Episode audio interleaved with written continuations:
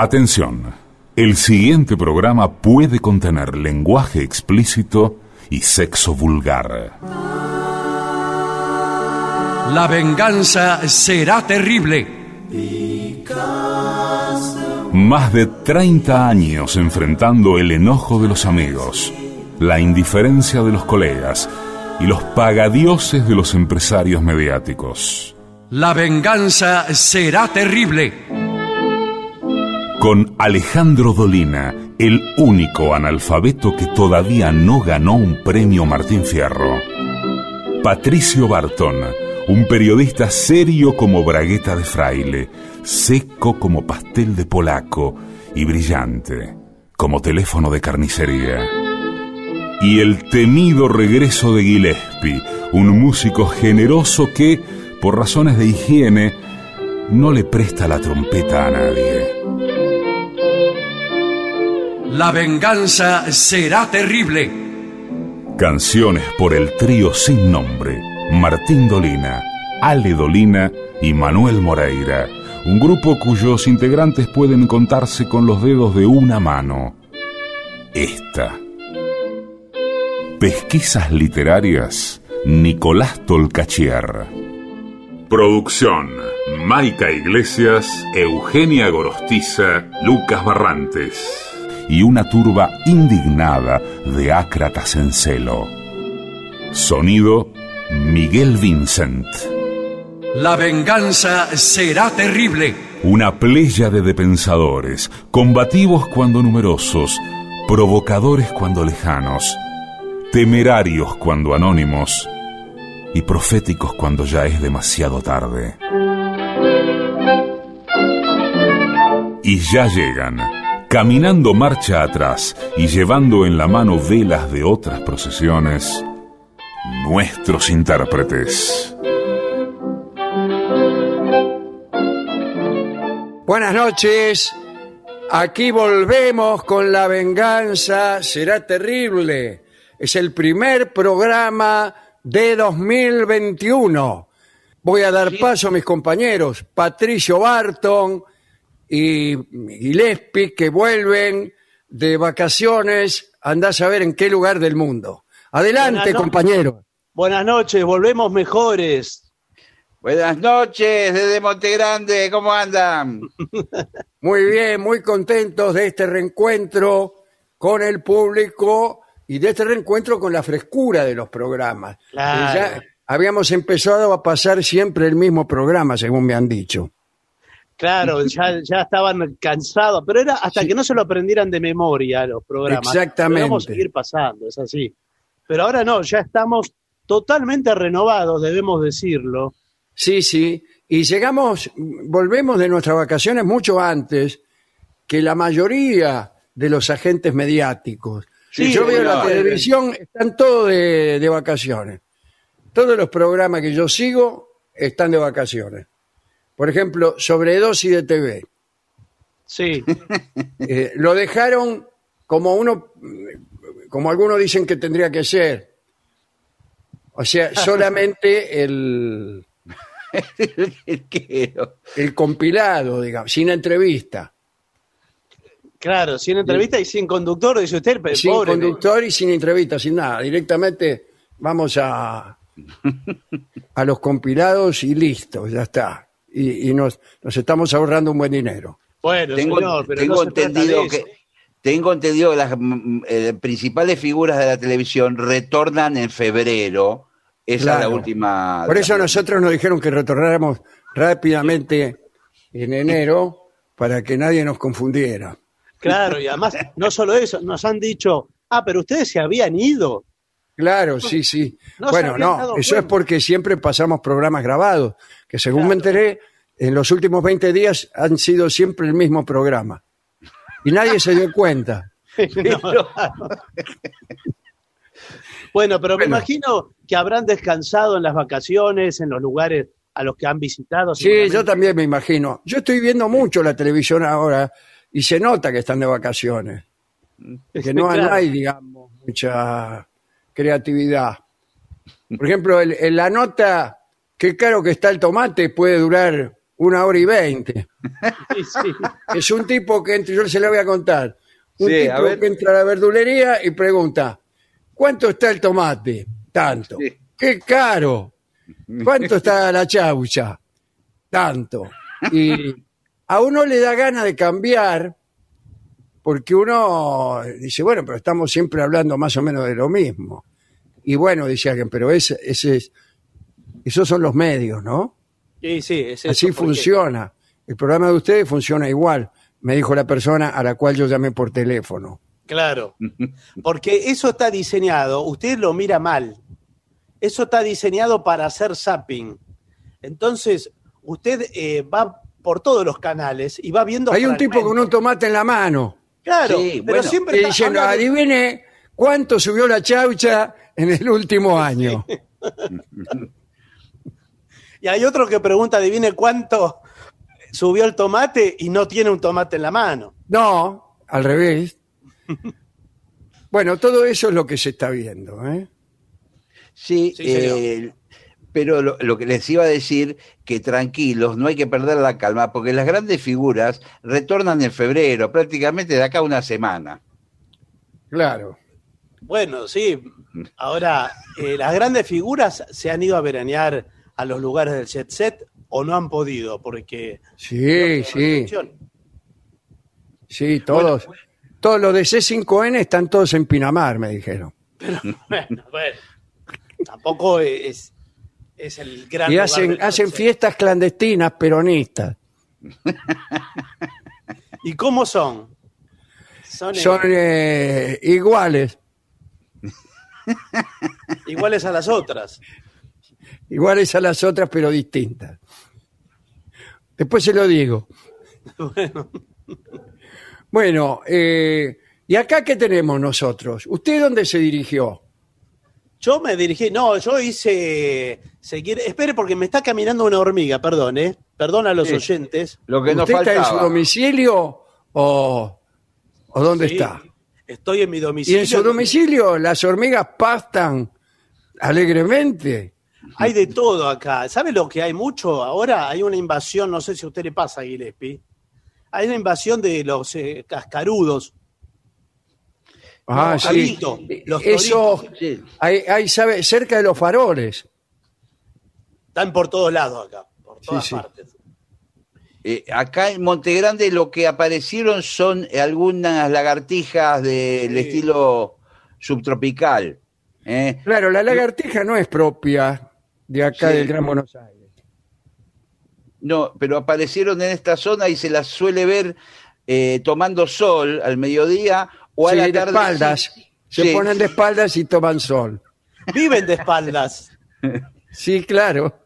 Sí, viven de espaldas. En realidad lo, lo raro es que esté en cara al sol, así. Sí. Claro. No se sabe arriba. cómo es estar de espalda para una lagartija, en realidad. Bueno, No, es así. este, yo acá tengo eh, un informe que hemos preparado Sí, con sí. el equipo de producción entre los mozos, los mozos de, de- de las confiterías, de los restaurantes. ¿Eh? Vio que ahora los mozos, eh, hay, hay universidad de mozos, ¿eh? Claro. Y acá, eh, 50 secretos que tu camarero eh, jamás Sí. revelará. Muy bien, porque nunca se sabe cómo es la, la Claro, lógica eh, que maneja la el interna, el Sí. lenguaje que hay secreto entre la cocina y el mozo y que el parroquiano posiblemente de- desconozca, ¿no? Así que vamos a ver. Por ejemplo, si el encargado te pide que ofrezcas un plato en especial, nos dice Ernesto, que es eh, mozo de la ex cantina di Notte en el Abasto. ¿Por qué ex Ah, sí. cantina? ¿Ahora qué es? Y No. será un estacionamiento, no sé. Sí, claro, sí, Un cine. sí, sí. Sí. Un cine de, de, de- de religiones. De- un cine religioso. Bueno, si el encargado te pide que ofrezcas un plato en especial, es porque ese plato no soporta mucho más tiempo en la heladera. Esta es una confidencia de Ernesto, claro. Entonces, cuando trampa. el mozo te dice, no quiere ¿qué le parece si le traigo patitas en escabeche? Ya están repodridas. Ya, Cualquier cosa en escabeche está ya medio podrido. Sí, lo que Sí, les voy sí. a... eh, eh, hay que tener especial cuidado con lo que es pescados y mariscos, porque si ya están abombados... eh, Claro. que- Abombado está usted, señor. No, eh, en un lugar de marisco, eh, discúlpeme, eh, yo tengo un lugar de marisco Sí, que se llama el, el señor Cangrejo. sí, el señor sí, Cangrejo, ¿usted es el dueño del señor Cangrejo? Yo soy el dueño. Ah, Soy el mirá dueño vos. del señor Cangrejo. Y Ahí son todos, caminan todos para atrás, me dijeron. Y yo me reúno con mi personal gastronómico, con los mozos. Sí. Y le digo, "Mu- muchachos, hoy vamos con los berberechos. Vamos todo, todo con los berberechos. Hago como Sí. una charla técnica de. Berberecho viejo. Sí. Ahora, ¿le puedo decir una cosa? Yo el otro día cené ahí, fue el aniversario de casado con mi mujer, y me Ah, ¿usted fue el ofrecieron... señor Cangrejo de. ¿Pero ¿Usted tiene aniversario de casado con su mujer? Claro, así se ahorran una fiesta. Sí. Me ofrecieron los berberechos, yo no los quise, y me terminaron encajando merluza negra, y literalmente Oh. era negra, la- el filete de merluza adentro era negro. ¿No es corvina negra o merluza negra? No, merluza negra es un pescado sofisticado, porque cuesta pescarlo. Nosotros pescamos de cada 200.000 cornalitos una merluza negra. Sí, bueno. Ah, bueno. Entonces, ¿Y qué hacen ¿cuál- con los cornalitos? ¿Cuánto se, lo- ¿Cuánto se la tengo que cobrar? No, pero escúcheme. No podía- el, gu- el gusto amoníaco que tenía no la podía ni comer. Es la pintura que usamos para ennegrecer la merluza. Porque cuanto más negra, mejor. No, por eso Por yo le digo, hay, hay una pregunta que le quiero hacer eh, a usted, que creo que es del gremio gastronómico. Sí, buenas tardes, ¿qué tal? ¿Cómo le va? Sí, que- ¿Cómo le Soy va? Ernesto, el, el mozo de la ex cantina Dinote. sí. hay una Dinote, pregunta, ah, sí. hay una, una pregunta clave para el mozo, que es, ¿el mozo es un aliado del dueño del restaurante o es un aliado del comensal que como entra se va? Para No, mí juega, eh, jue- jue- juega para los dos bandos. Para los No dos se bandos y puede para jugar para ninguno. los dos bandos. Nosotros tenemos nuestro propio sindicato y todas las eh, acciones eh, propenden a favorecer nuestros intereses laborales. O sea que no estamos alineados ni con el patrón ni menos con el, eh, con el cliente, señor. Bueno, si dijo menos es que está alineado con el patrón. Bueno, eh, no le comente, no, un mozo nunca comentará a los clientes que ha visto una rata en la cocina. Sí, claro. Ah, eh. Dice, eh, pero se usa, entre ellos usan una especie de lenguaje críptico y Sí. le llama a una rata le dicen Rita. ¿La viste a Rita? Claro, ¿la viste a Rita? Sí, la vi. Y bueno, ahora ya no lo podrán hacer más porque todos lo sabemos. ¿La viste a Rota? Sí. Después, esto es para, eh, lo dice Guadalupe Becar Varela, que es una experimentada camarera. ¿Qué Sí. es de los Becar Varela?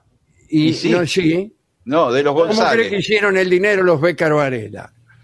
Eh, dice, nunca creas en el coqueteo de una camarera.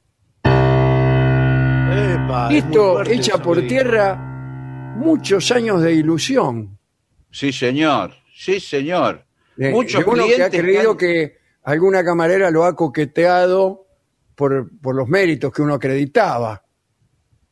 Sí, No, señor. porque hay... Lo que no dice, lo que no dice Guadalupe es que en realidad el coqueteo es para eh, conseguir una mejor propina, para Puede ser.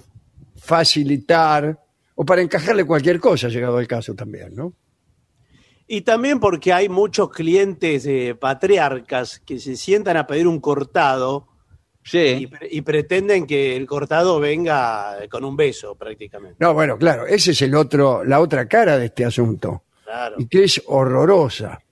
Eh, para mí, el caballero que coquetea con una camarera eh, debe ser denunciado. Y sí, no, no está en igualdad de condiciones. la- No, por supuesto que no. Yo conozco a muchos, ¿eh? Bueno, pero escúcheme ¿Quiere que le cosa. nombre a uno?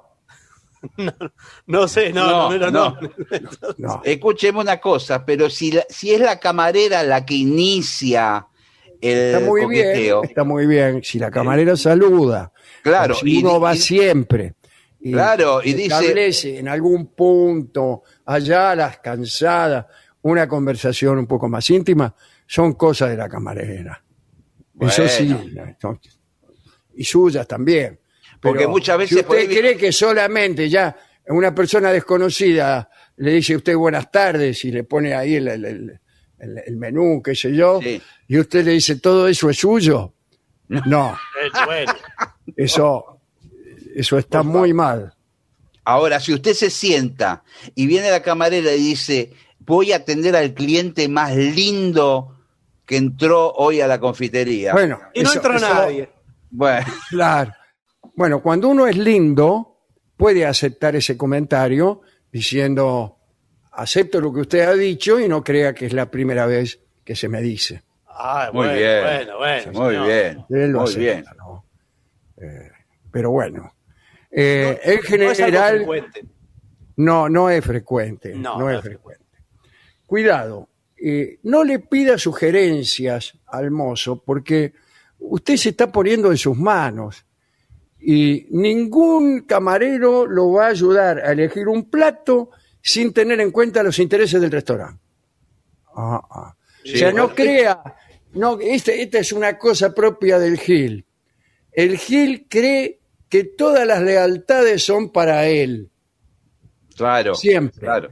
El claro. Gil conoce a una persona y a los dos minutos quiere que esa persona se ponga en contra de su familia, su novio, sus socios, sus empleadores, sus jefes políticos.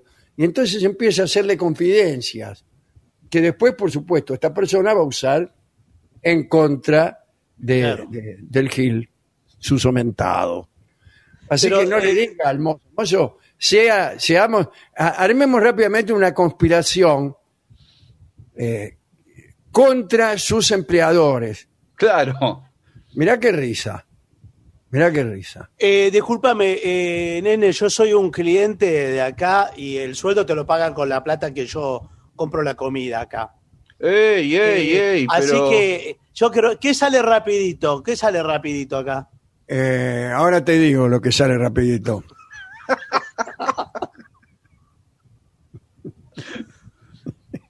Porque nosotros queremos que nos atiendan bien los clientes que venimos siempre. ¿eh? Sí. Porque- Bueno, este y- es un restaurante de calidad y como sabrá el señor, en los restaurantes finos y caros, eh, las cosas tardan mucho en salir. Sí, pero yo estoy, tengo una reunión de negocios, estoy eh, muy Y apurado. entonces no venga a comer aquí, vaya a la Martona. ¿Le puedo recomendar algo? Yo estuve el otro día aquí con mi mujer y pedimos arroz Perdón, ¿usted negro. quién es? ¿Usted quién es? Yo, yo soy el cliente que vengo todos los días que estoy en la mesa de al lado. Claro. Eh, que vengo a veces hasta eh, con la computadora que la prendo arriba de la mesa. ¿Cómo le va, señor? Ah, que ¿Qué quiere que lo felicite? ¿eh? porque hago trabajo home office, entonces trabajo desde acá eh, Sí. con la computadora. Eh, Mucho home no, porque esto es un restaurante. Home es su casa. Bueno, ¿qué va a pedir, señor? Bueno, yo lo que le quería recomendar, el otro día pedí exquisitos arroz negro. Ah, arroz negro. Tiene Sí. un poco de olor amoníaco. Porque, Pero hacen todo, todo y a negro. humo. hacen. porque lo ahumamos el arroz para que agarre bien lo negro. Sí, yo Sí. me imaginé que era con tinta de calamar que lo habían teñido. De calamaro, sí. Sí. es Bueno, exquisito. Eso es exquisito, me dice usted. Sí. Con Ahora- tinta de calamar eureka. sí. Ahora hacen todo negro acá, merluza negra, arroz negro. Eh, sí, arroz negro y, y todo lo que usted ni siquiera se imagina. Bueno, la verdad, eh, no sé, antes acá había mozos que eran señores mozos, no, no mocositos que atiende como usted. Mire, eh, por más que yo sea hermoso, usted no tiene derecho al faltarme al respecto. No, yo le digo, Sí, usted tiene que Le atender digo al cliente. porque usted es eh, una rémora de una época que ya, ya se fue, señor. Claro, incluso hasta, Usted atrasa 200 años. Esto de venir y hacernos azotar en la cocina a los servidores es una cosa que ya no se utiliza más. Al menos desde que cambiamos de dueño el mes pasado. Claro, eso es lo que iba a decir. Hay nuevo dueño y nueva política para el local. Sí, sí. Ya incluso un poco se zarpa, ¿no? Porque viene el mozo y se te sienta en el borde de la mesa, te pregunta qué se te frunce. Yo en, Sí. en- en esa, con esa no la voy tampoco. No, y además que tienen eh, comensales chupamedia como el señor, que todo le parece maravilloso. Sí, Cada cosa. ¿A usted quién le preguntó nada? Bueno, le quiero decir una cosa. Yo me ¿El siento señor acá vino con- a hacerse romper la cara o a comer? Yo le quiero comentar una cosa. Yo me siento acá en la primera mesa del bar con la computadora porque soy el nuevo dueño del bar. Por eso estoy Sí, sentado acá. señor. Ah, que por nos eso sacó nosotros, nos sacó a nosotros de la esclavitud. Sí, señor. Este era un bar atendido por un gallego que yo se lo compré, que era todo a la antigua, escribía la, la carta en un pizarrón con una tiza, y yo traje ahora un letrero luminoso LED y todo la última generación. Sí, pero Sí, de ni última de generación, señor. Estamos muy agradecidos al patrón, al menos mientras, mientras él esté presente. Eh, Bueno, por ejemplo, ¿creen que- antes se, antes se necesitaba cuchillo y tenedor para comer todo o cuchara. Ahora es todo finger, finger food, se come con los dedos. Sí, sí. Pero Finger free es dedos libres en vez de tenedor libre. Uno puede agarrarlo lo que quiera. No, pero hay cosas. eh, yo las cosas muy calientes no se las sé agarrar. Porque. Eh, bueno, cuidado porque todas eh, el cangrejo negro Sí. Y el pulpo negro vienen todos hervidos, vienen muy calientes. eh, Y bueno, por eso. Usted quiere que yo agarre con la mano el pulpo. Yo soy de dedo sensible. No, digo, no so- nada de lo que en el menú esté negro, porque acá en este, para nuestro chef, negro es sinónimo de caliente. Entonces la Por merluza negra está que pela. Pero no, ustedes no le, le explicaron que no es eso, porque eh, tienen una confusión. Bueno, al menos así lo interpreto. Bueno, sigamos, sigamos con los consejos. Dice, esto lo dice Erika, que es mesera en una cadena de pizzerías. ¿Cómo es una cadena de pizzerías? Hay muchas ahora, ¿eh? Sí, pero yo le pregunto cómo es, no cuántas hay.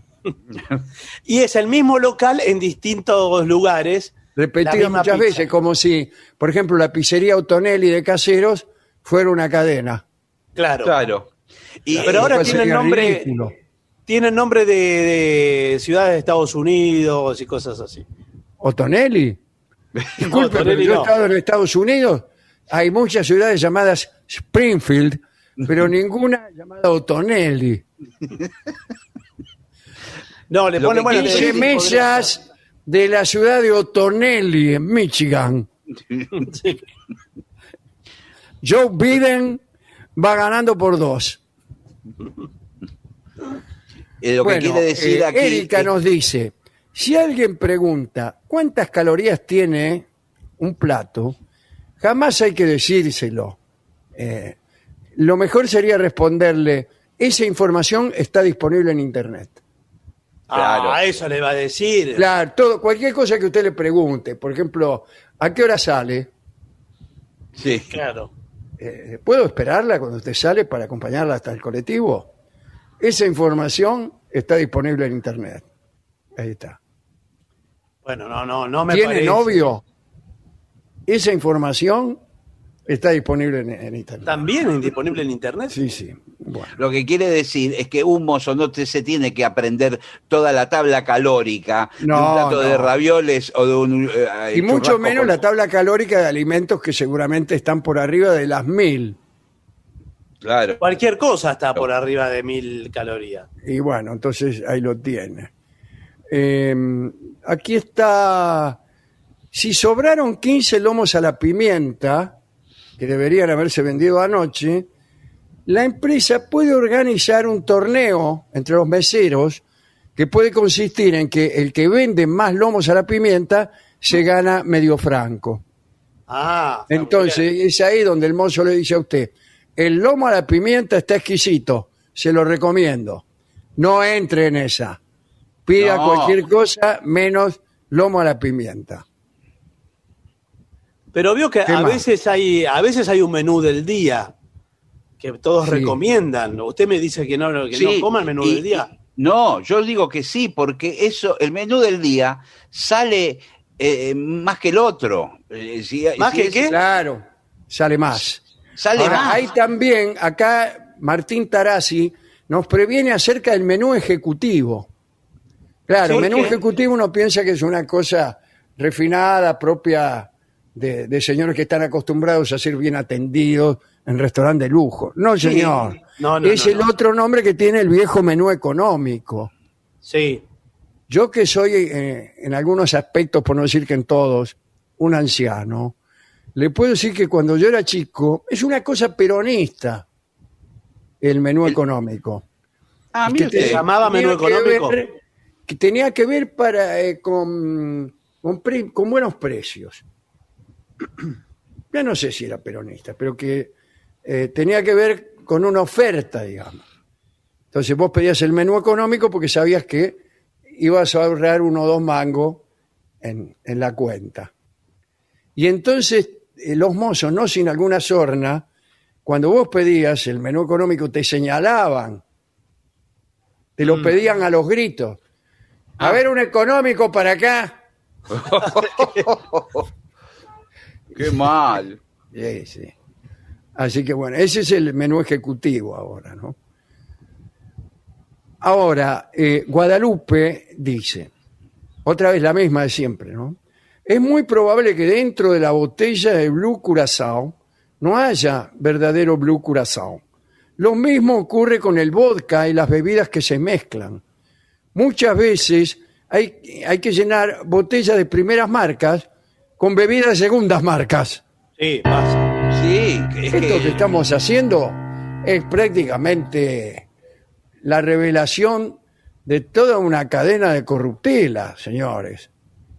y muchas veces también para aquellos que toman vino, si el vino lo trae el mozo ya sin el corcho, No, cuidado, recháselo. cuidado porque No, claro. puede venir rellenado de la cocina con cualquier otro vino. Claro, con querosén.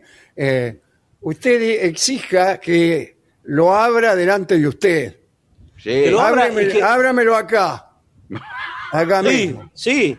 Y no solo que, lo, que se lo abra delante suyo, sino que le muestre antes la botella. Yo me la hago mostrar Primero siempre me la antes. muestra Sí, y, señor. y después me la abre. Porque- Aquí, aquí. Usted tiene que ver la etiqueta que dice de- que es reserva. Yo no le tomo nada que sea posterior a 2007. No, no, yo Ah, tampoco. bueno. No, señor, yo no le voy a tomar otra cosecha. ¿eh? Eh, eh, mi lema es, no tomo nada que sea posterior a 2007, ni como nada que sea anterior a 2021. Sí, sí. Cuando pidas café con medias lunas, eh, nos dice Natalia, empleada de una confitería de tribunales, Sí. Hay que tener en cuenta que las rellenas de crema o dulce son siempre las más viejas, porque el relleno les cubre el sabor. La, la primera objeción es, ¿quién va a pedir medialuna rellena? Qué raro, sí. ¿Dónde El café viste con- medialuna rellena? No, pero se las dan por descarte porque usted pide media luna. Esos locales a las 6 de la tarde se quedan sin media luna eh, por una razón que no. Y le empiezan a dar cualquier cosa. Y le ofrecen esas cosas. E inclusive le ofrecen cosas que no tienen nada que ver, como por ejemplo un baby biscuit, Sí, una ensaimada, tenemos ensaimada. Sí. que, que no, no se parece a una media luna. Eh, dice, atención, el maní salado es el mejor aliado Sí. para venderle una cerveza más. Ay, Claro. Le- siempre que usted pide cerveza, le traen cosas muy saladas que le den sed, Eh, así usted sigue bueno, pidiendo más Así se hace en la pizzería. En la pizzería es, eh, no, no es por salado, sino eh, por impaciente y ansioso. usted pide la pizza y las gaseosas. Sí, Y le traen las gaseosas primero, sí, pero mucho antes que la pizza. Digamos 45 minutos antes. sí. Cuando llega la pizza, usted de puro aburrido ya se tomó la gaseosa y tiene que pedir otra para reempujar. Sí, señor. Esto se lo digo así como dueño, ¿no? Bueno, eh, ¿qué otra cosa? A ver. Dice, siempre servimos las gaseosas con hielo y siempre más hielo y menos, menos gaseosa, claro. Todo Eso agua. es así. Sí, sí. A mí tráigamela sin hielo. Bueno, esto pasa muchísimo en las famosas cadenas de hamburgueserías muy famosas. Claro, porque no vienen, no vienen en el envase original. No, las vienen gaseosas. en un vaso, vaso en un vaso. plástico. En el vaso trae un pedazo de hielo que parece el glacial Pedrito Moreno. Perito Moreno. señor. Mire, yo tengo el, una cadena de fast food que se llama Todo Suelto Sí, sí, sí. Y, y vendemos así, eh, todo suelto, la bebida, la hamburguesa, usted se lo arma. Usted me pide una hamburguesa, bueno, se la arma. ¿Y con qué me la armo? ¿Con la mano? No, bueno, sí, hay, hay un lugar donde usted se va poniendo las cosas que se quiera poner. Ah, yo he visto eso. Tienen, no, no es con la mano, tienen como una pincita. Una y Las pinza. cosas se caen otra vez adentro. Y- O sea, sí. un tomate usted lo tiene que juntar más o menos cinco veces. Y usted lo pone, se lo cae, se le cae, eh, eh, lo vuelve a meter, pero por ahí ya no lo mete en el de los tomates, sino el de los pepinillos. Claro. Todo es una mezcla, una, una cosa, falta de higiene total. Una aceituna que vuelve sin morder, dice Martín Trasi, es una aceituna que regresa al frasco. Sí. Sí, señor. Las de las pizzas, ¿sabe la circulación que tienen esas aceitunas? Sí, sí, sí, sí. Yo no pediría pan en ningún restaurante después de la medianoche. ¿Por qué? A esa hora ya no hay nada en la bolsa. Y le van a traer el que fue y vino por todas las mesas, que tiene las huellas dactilares del restaurante entero. Sí. Pero seguro que no pasó por su mesa, porque la Claro. panela no le dura, no le dura 10 minutos. Cuidado con las obleas que vienen sobre el helado. ¿Por qué? Son Si, exquisitas. si están blandas, Sí, muchas veces están blandas. Siempre. también. no es que sean viejas, es el helado que las humedece. Ah, bueno. Pero No, a veces no es pueden cierto. estar viejas también. Yo le diría que me están más viejas que húmedas. Sí. Más Bueno. viejas que húmedas, qué lindo título ese. Sí. Nunca pida una copa de vino. Pida Porque- una ah. botella de 375 centímetros. La copa de vino se llena con el vino que sobró de todas las otras mesas. Sí, claro, porque queda por ahí un, un poquito de vino de cada botella, con eso le van llenando las copas. Tiene razón, muy bien. Pero Así veo que ahora hay, hay lu- lugares eh, muy finos Sí, que le dan vino suelto, pero sale de una cava, como una, una canilla, sí, sí, como de un grifo. Un grifo. Sí, Ah, señor. eso es, eh, eh, bueno, eso es cualquier cosa ahí. ¿eh? No, es, un ri- es un ricino mezcla de, de- de- de cualquiera. No, buenos vinos le hablo, ¿eh? Eh, yo estoy eh, a la vista de estos consejos a punto de no ir nunca más a ningún restaurante. Y ¿Por bueno, qué? sí, porque acá hubo delatores, mozos delatores que empezaron a hablar. Sí, pero no solo de Argentina, acá ah, hay gente de Kansas, de los Estados Unidos. Por ejemplo, Charity Osland, se llama Sí. esta chica, eh, es de Kansas, que fue la Ajá. que nos dijo, no, eh, lo, lo del vino Bueno, y muchas otras cosas, dice. Que todo el café descafeinado, porque la máquina la dejan ahí, no la recargan más. Eh, buah. ¿Qué más? Los viernes mejor no coma las tortas de la vitrina, porque generalmente se compran el lunes. ¿Y por qué no las compran el jueves? Porque hay más circulación. Porque entonces lo viernes. mismo que le estamos diciendo para los viernes, se los diríamos para los lunes.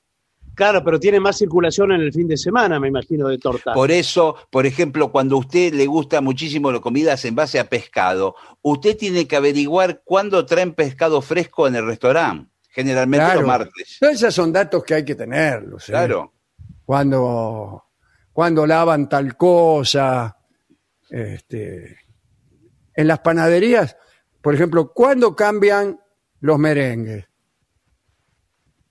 Sí. Eh, Pues, hasta que se venda, me imagino, no, no se cambia. Bueno, en algunos casos es directamente a morir, Claro, sí. hasta que se venda, hasta que se venda el último. Otros hacen algo que es que re- renuevan parcialmente la dotación de merengues. Claro. claro, porque el Pero- pero merengue. por ahí sí- hay merengues que resisten eh, varias purgas. Claro, las tapas Quedan del en merengue. el fondo de la bandeja eh, seis, siete, ocho semanas. Y pero usted cómo sabe cuál es el viejo, porque por ahí hay uno que nunca No lo sabe, lo sabe cuando se lo quiere comer. Cuando Claro. está en su casa y se da cuenta de que ese merengue se se despedaza Mm. o que está tan duro que usted no, no, no lo puede asimilar. Ahora no sé si usted sigue la actualidad del merengue, porque o si es mi percepción, pero me da la impresión de que se vende menos que antes el merengue. Sí. Se vende mucho menos que antes. Casi le diría que yo no recuerdo cuál fue la última vez que compré merengues. Pero antes se los veía, ahora no se los ve. Antes se los veía, sí, sí. Sí. Uno iba a la panadería y veía ya en alguna bandeja por arriba merengues. Ahora no, yo no- ni los compro ni los veo. Bueno, dice, un mozo nunca va a decir, me olvidé de pedir su plato, sino que dice, la cocina está demorada. Después va a ir a hablar con el cocinero y le, va a pedir el plato en cuestión en tiempo récord. El cocinero le va a decir que sí, pero, pero, bueno, Pero, pero no. va a tardar lo que tiene que tardar. Va a tardar lo que tiene que tardar. sí, sí. ¿Usted sabe cuándo se da cuenta que el mozo se olvidó? Cuando trae todos los platos de la mesa, menos uno. Sí, siempre es el, el de uno de los integrantes de este programa. Sí, sí. Y entonces ahí cuando uno dice, y no, no, eh, está un poquito demorado, ya sale. Ahí recién lo pide. Claro, ahí lo pidió. Sí, sí.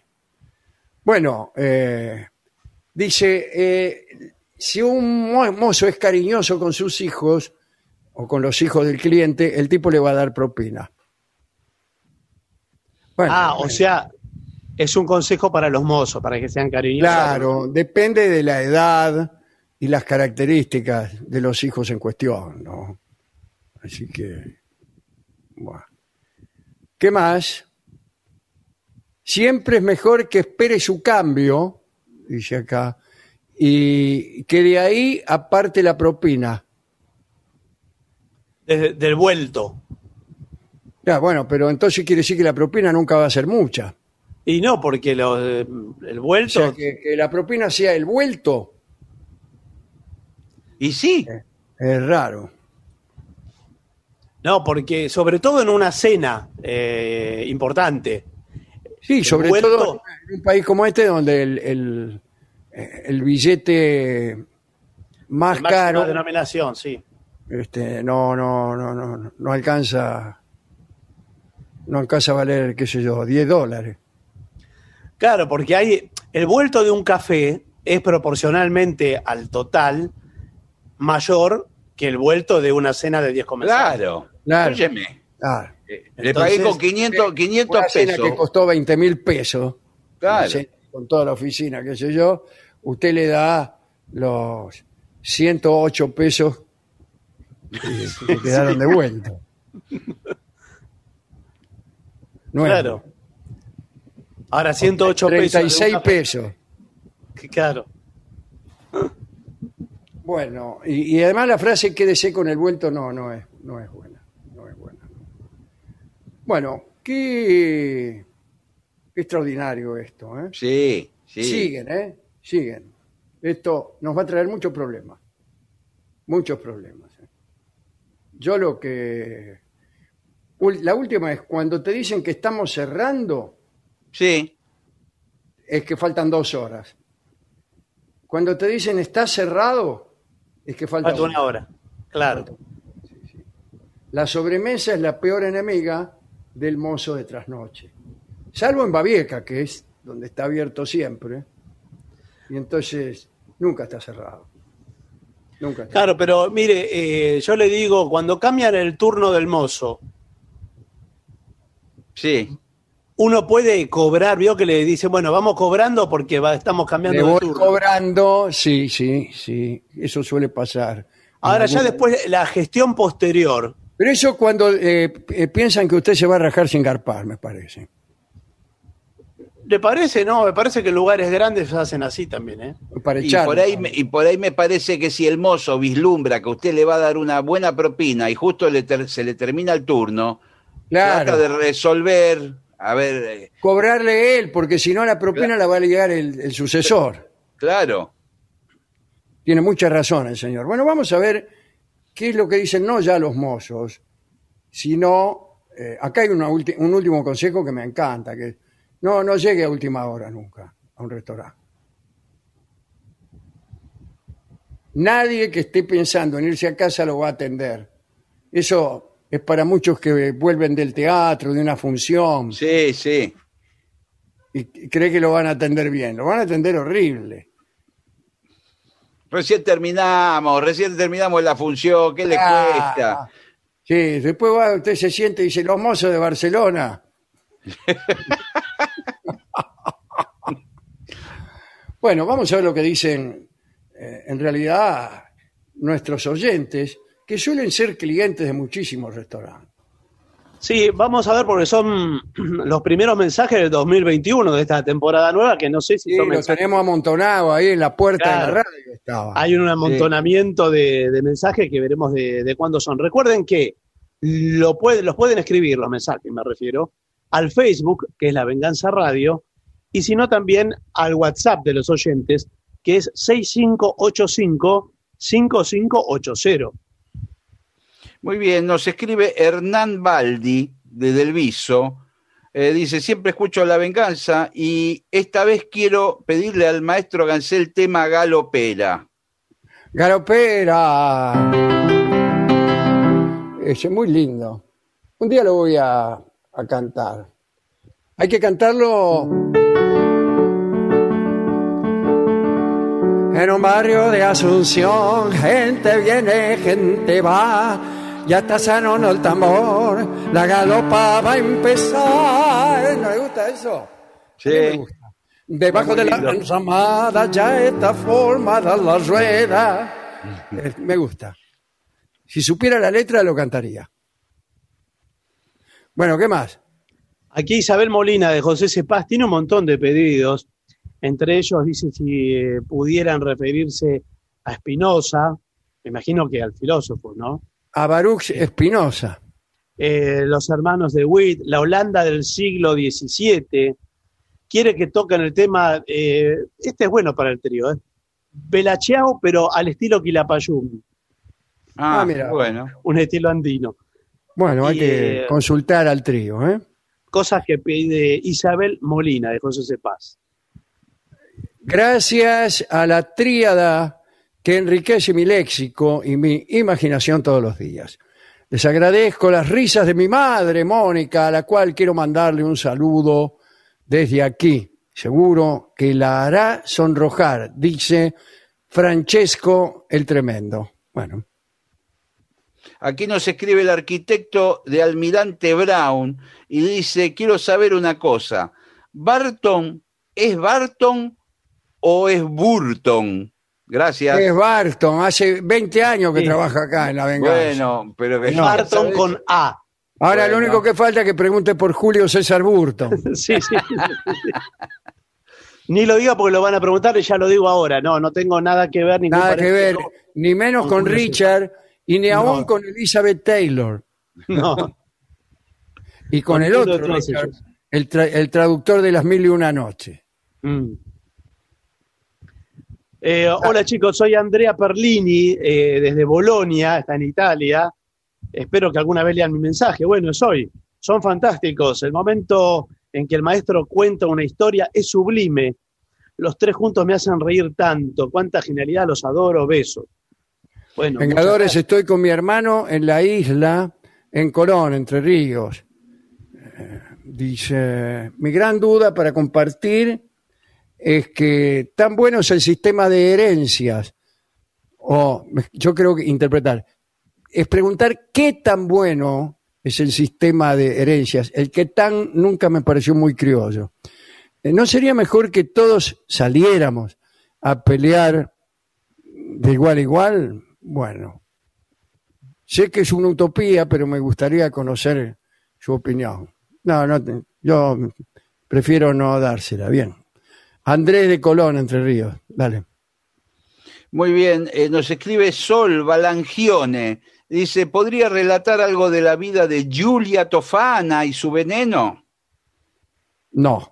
Bueno, Hola Alejandro, ¿leíste algo de Humberto Eco? Eh, ¿Y qué le pareció? ¿Qué le pareció a él? Ni se enteró.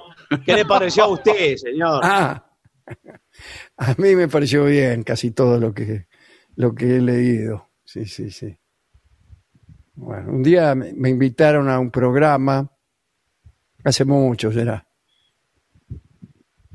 Yo era muy joven, pero era el programa de Humberto Grondona. No, Humberto Ojalá. No, Era sí. Mariano Grondona. sí. Mariano, sí. Sí, sí, que siempre me había tratado con cierta deferencia. Pero había dos mesas en el programa. Una sobre Diego Maradona, no sé qué había pasado con Diego. Y la otra, en la otra estaba presente Humberto Eco. ¿Ah, sí? Sí, sí, con, con una serie de, de personas, yo no le quiero nombrar a usted ahora. Mm, sí. Y este y bueno, a mí me invitaron a una de las dos. Sí, Claro. a la de Humberto Eco. No. y yo igual no, no me perdí la ocasión de, de decir que yo pensaba que me habían invitado, este, que me, que me iban a hacer participar de la de Humberto Eco, pero que estaba muy agradecido porque me habían invitado a la mesa donde se hablaba de Diego. Pero lo que pasa es que en la mesa de Diego no estaba Diego. Claro. Claro, no, no. Y en la otra mesa sí estaba Humberto Eco, gran pensador, escritor, muy divertido y, y muy relacionado con las formas eh, contemporáneas del, del pensamiento. ¿no? Todos los que trabajamos de estas cosas debemos estarle muy, muy agradecidos. Algunas de las novelas de él las he leído con mucho gusto y el último libro que yo leí eh, lo, lo he dicho aquí en esta en este foro eh, era medio tramposo, ¿no? Historia de la belleza, creo que se llamaba. Mm. Y no lo escribió él. Ah, ¿no? No, no, no, no, no. Estaba allí en un libro muy hermoso, ¿eh? muy lleno de ilustraciones, papel ilustración muy lindo, y textos acerca de lo bello que se habían escrito a lo largo de la historia. La mayoría de ellos textos clásicos, no, no textos de este siglo, ni textos que tuvieran que ver con, con este con la- la- las nuevas formas de pensamiento, las cuales, de paso, eh, Eco es un exponente. Entonces, no, y el, mar, eh, el marqués de la Rochefoucauld, sobre la belleza. Bueno, qué sé yo. Y era un libro bastante incómodo, yo no, no creo haber leído más que un pedacito, ¿no? Pero ahí no, no estaba Eco, no escribía él. Claro, pero es que fue, fue compilador, Eco. Claro, Y compilador. ni siquiera, yo me sospecho que ni siquiera fue compilador, ¿no? Ah, Pero bueno, bueno, cosas de la industria editorial que... cosas de la industria editorial, el pobre Eco es inocente, ¿no? Pero eh, con todo lo escrito por él he eh, disfrutado muchísimo. Dale. Juliano es de Parque Avellaneda, eh, quiere que le mandemos un saludo a su caballo, a mi equino amigo Julián. Bueno, o por ahí eh, quizás está mal el, el predictivo y salió equino. Nancy pregunta. Era mi querido saber amigo. Quisiera saber si no van a repetir más el programa o si cambiaron el horario de repetición, porque de 20 a 22 ahora hay otros programas, dice Nancy. No, no, no. No, no van a repetir el programa y esto ha sido por una decisión eminentemente artística, de gusto, no, no es un no es porque ha habido algún inconveniente ni porque ni porque hay otro programa al que hacerle lugar, ya que el, de hecho el horario de 20 a 22 lo ocuparon alargando el anterior y haciendo empezar antes el posterior, de manera que eh, obedece a una decisión claramente de onda no me gusta. Así que no, no nos hacemos ninguna clase de ilusión. Este, de todos modos, lo que sí podemos informar para de paso agradecer a, a nuestros oyentes es que el- las últimas mediciones, que son las de diciembre, desde luego, nos presentan como primeros en nuestro horario original, digamos, no ya el, de la repetición, sino el de las 12 de la noche. Y aunque esas cosas son cosas de relativa importancia, corresponde compartir la información con quienes generan esa información, que son los que nos escuchan. ¿no? Claro. Así que tampoco ha sido porque no nos escuchara la gente, ¿no? No, no ha sido por No, no. No, no, no. Bueno, Bueno, Bueno. aquí eh, alguien, María, dice que nunca canta el cascabelito. no, no, realmente no. Pablo de Santa Rosa Ganelones, que escucha siempre. Sí, pone muchos, aquí la eh, tengo. mensajes. Marta de Caballito dice: Qué placer oírte tocar el piano. ¿Cuándo vas a grabar un CD de tango? Marta de Nunca, Caballito. Bueno, nunca. bueno, eh, yo no tengo buenas- más mensajes. Sí, aquí nos escribe Juan desde Bielefeld, Alemania.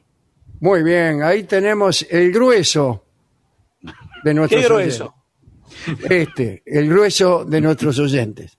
Dice que bueno es volver a verlo juntos. Sigan hablando de No se Rolón. ve en la radio. Bueno, nos pide que hablemos de Rolón.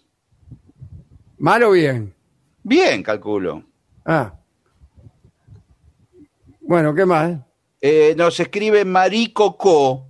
eh, dice, no sé si será algo en el tono de, de la voz de Dolina, pero escucharlos me ayuda en los días que tengo mucha ansiedad. Mm. Bueno, Otro, otro dice, ¿podrían decir por favor las fechas de inicio y fin de cada signo? Desde luego que no.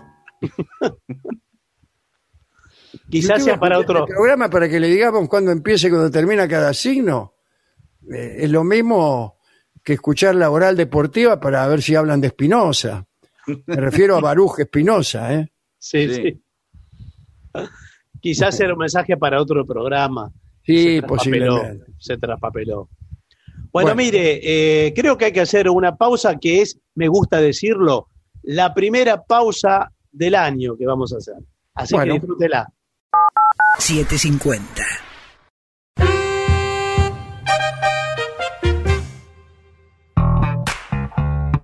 AM750 Programación 2021.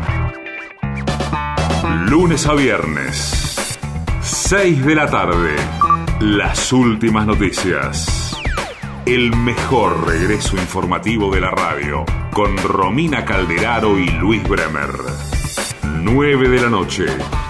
La Casa Invita. Victoria Torres, Alejandro Apo, Valmiro Mainetti. La noche en que no falta nada. Noches AM750. Programación 2021. Estamos en la misma frecuencia. 750. Una señal. En la provincia de Buenos Aires nace una nueva fuerza, la tuya, la que ante todo trabaja para vivir en un lugar mejor. con más tecnología, más equipamiento y mejor capacitación. Sumate a la fuerza de Buenos Aires y refundemos hoy el espíritu del mañana. Inscribite en mseg.gba.gov.ar barra ingreso. Fuerza Buenos Aires. La fuerza de la provincia. Pagar los sueldos de tu empresa con Credicop es más cómodo y es mejor. Lo podés hacer por Credicop móvil desde tu celular o por banca internet empresa en tu computadora. Lo podés hacer las 24 horas, los 365 días del año, desde tu casa o tu empresa y hasta podés programar la fecha de pago. Además accedes a beneficios para tus empleados, ahorro y cuotas con nuestras tarjetas, puntos Credicop y mucho más. Elegí Credicop, elegí comodidad, elegí seguridad, elegí beneficios. Banco Credicop Cooperativo, la banca solidaria. Cartera comercial. Más información en www.bancocredico.com. Hola, soy Mica. Quería escuchar el tema del verano es cuidarse de la provincia de Buenos Aires. Gracias, la radio está buenísima. Con distancia, si te cuidas, no contagias. ABCD, ya sabes, mantén la distancia, usa el barbijo, no compartas el mate y ponete el colegio. Gobierno de la provincia de Buenos Aires. 750.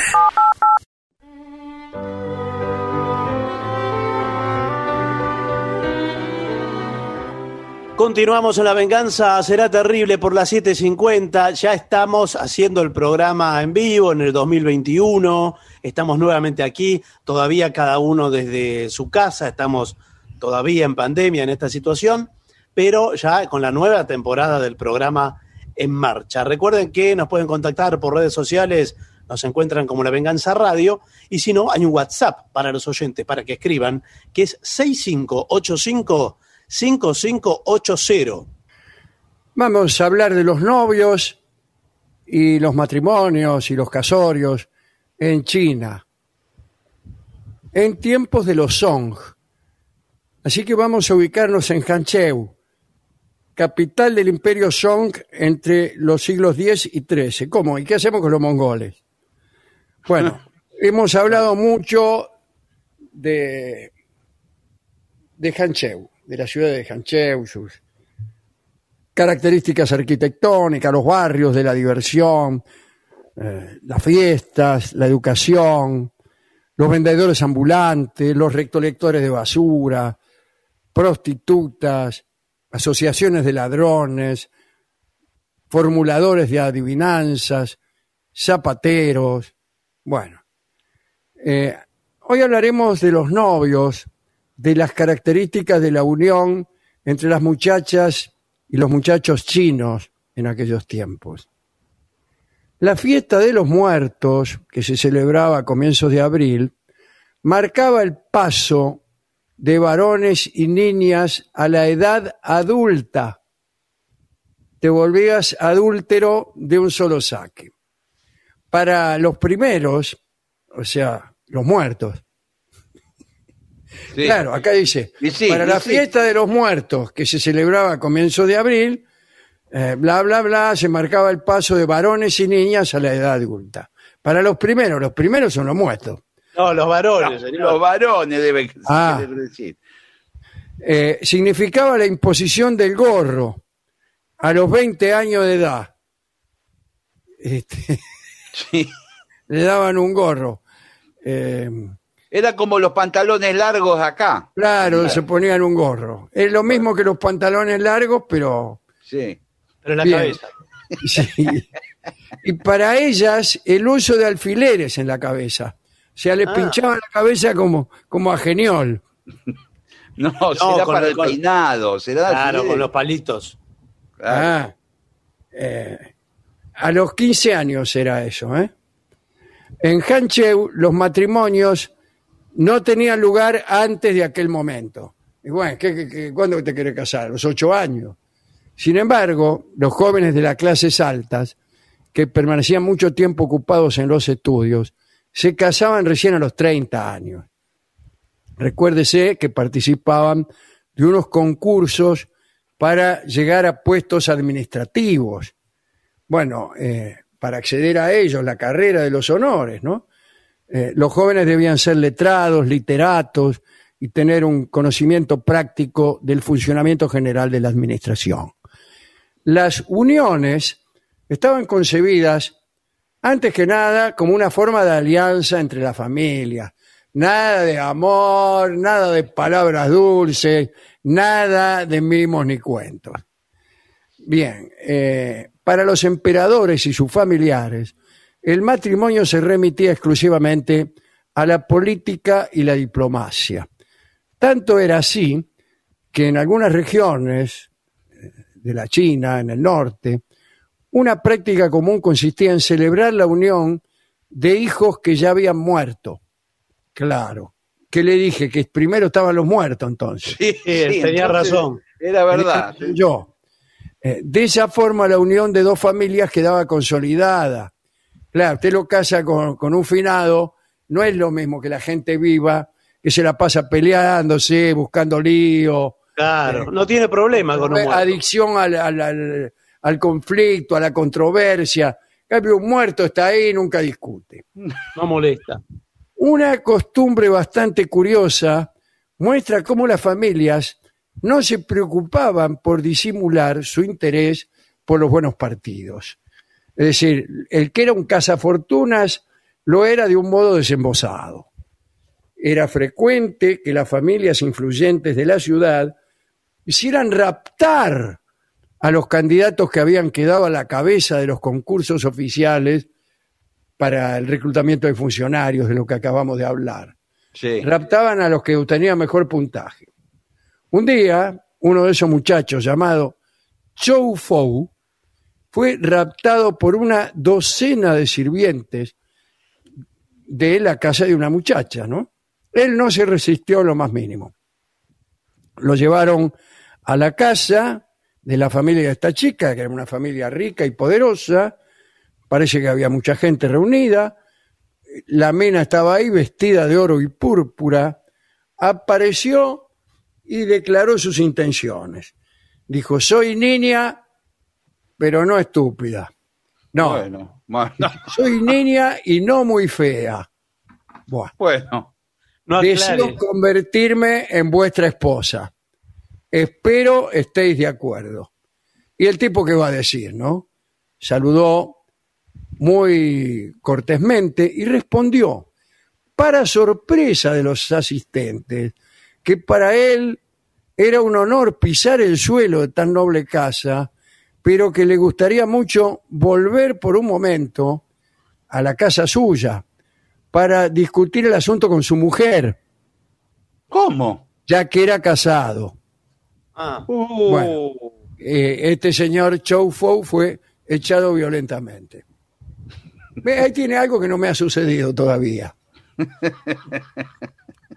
¿Qué cosa? Casarse. Por ejemplo, entre los más pobres, el objetivo inmediato de los esponsales era de naturaleza económica y entre los otros también, o qué se cree.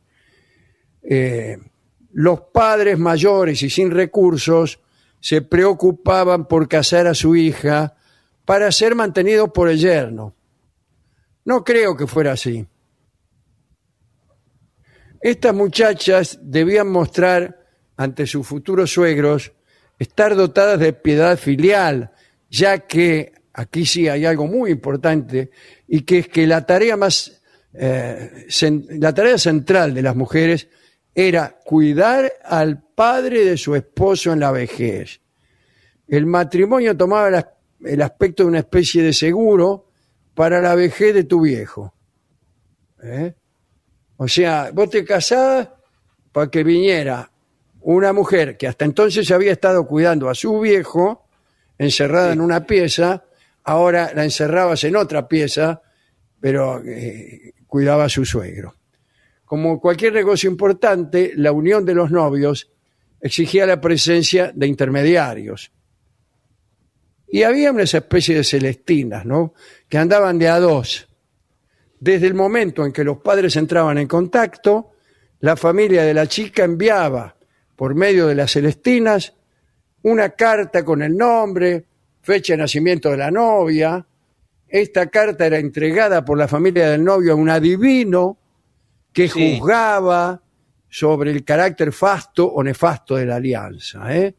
En muchas oportunidades, los interesados llenaban de regalos a los adivinos para que profetizaran bienestar y larga vida, no sea cosa que vinieran a arruinar el, el casorio. Si las conclusiones del adivino eran favorables, las familias procedían a un intercambio de cartas definitivas, ¿no? Las del novio incluían lista de sus vir- virtudes, cuánto medía, estudios, actos de bondad realizados. Una lista, Oh, ¿eh? Atención. Lléneme esto. Acto de bondad realizado. Uh. Bueno, eh, estaban los apellidos prohibidos también, que no debían mezclarse. ¿Por qué? Y porque estaba prohibido casarse entre personas del mismo apellido, en el Ah. caso de algunos, de algunos de, de ellos, ¿no? Finalmente, el día elegido por el adivino, se procedía a la ceremonia de las copas, y ahí se veían por primera vez los prometidos. Ah, bueno. Bueno. Eso, eso lo, lo veo mal, ¿eh? Que recién Y porque no hay vuelta atrás. Claro. Ya está. Si no Y, le gustó, ten- me imagino, me imagino que vos tendrías datos, ¿no es cierto? sí, pero no, no, no la había visto. Datos que por ahí. Ah, y metía la- datos que La Celestina decía, es linda, es linda. Los retratos, no veo que los retratos chinos los pintan con un estilo todo que todos nos parecemos un poco. Sí. Bueno, luego de, de- de una serie de ritos, la novia perdía todo contacto con su familia, se integraba totalmente a la casa de los suegros. A ellos debía una total obediencia y solo en muy contadas opasi- ocasiones estaba autorizada a visitar a sus padres. La tenían lavando la ropa, cocinándole, si hacían lavar las patas, el suegro, un viejo eh, insoportable. Y bueno, Sí, sí. todas las noches se hacía lavar las, patas con agua caliente y mostaza.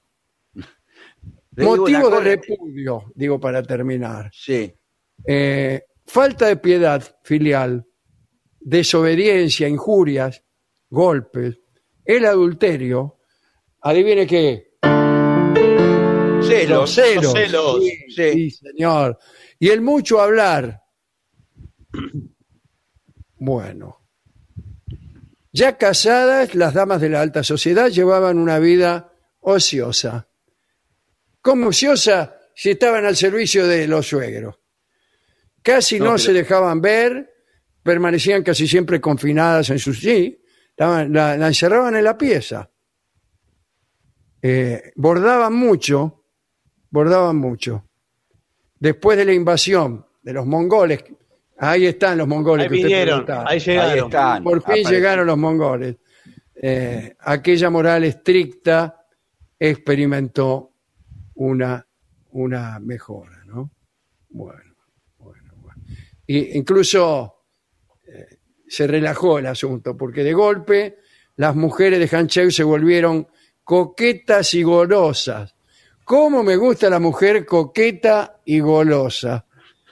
Y dice, parece que cuando los maridos no podían satisfacer sus necesidades, se permitían tener amantes a los que llamaban maridos complementarios. Qué extraordinario nombre, nombre para una, un amante, ¿no? Suena al, al menú económico, ¿eh? Sí, claro. Pero un momento que en un rato me va a venir a visitar mi marido complementario. Mi marido anual complementario. Claro. Parece una disposición del Estado, ¿no? Sí, Algo que claro, una disposición peronista. Si, si la fortuna lo permitía, el marido era libre de adquirir una o muchas concubinas y la esposa debía recibir a sus rivales sin la menor actitud celosa. O sea, todo buenas tardes, pase. Sí, incluso darle de comer por ahí, atenderlas. Sí, sí, lo único que falta que yo le tenga que hacer los sanguchitos a tu amante. Chao. Y bueno, sí. No, chao, chao no. Está mi, tenés que atender a mi No, papá. chao se llama el marido. Ah, Tienen nombre de saludo los mongoles. Sí. No, ese eran los chinos. Chao es más bien chino, bueno. Los, los, los- los chinos tenían el apellido primero, me parece a mí. Yo creo que el apellido viene adelante del nombre. Usted en chino se llamaría Bartón. Claro. Y no, y no ponían un nombre para decir si era hijo de- No, No, no, porque ya por el apellido conservabas el nombre de tu papá. claro. Por ejemplo, tu papá se llamaba Pao Ten y Sí. vos te llamabas Pao Swan. Y de la familia Pao. Y todo así. Y hay algunos apellidos que son muy... eh, unos 20 apellidos más o menos que constituyen, poner el 70% de la población china.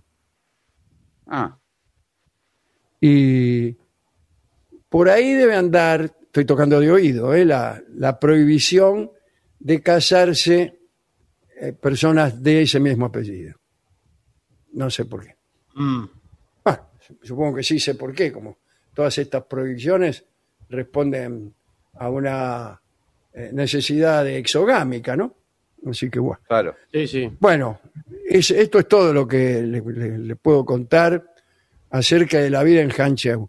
A mí me gustó lo del marido complementario, Sí, sí, sí, es cierto. eso me gustó mucho, ¿no? Y también el otro, que, que el marido traía una concubina y la mujer le preparaba sándwiches. Después se juntaban las dos a hablar mal del marido. Bueno, ¿con qué podríamos ilustrar estas curiosas costumbres de Hancheu? Vamos a escuchar el célebre en un bosque de la China, Sí, que casi no se escucha como una curiosidad grabada además por Hugo del Carril. Adelante.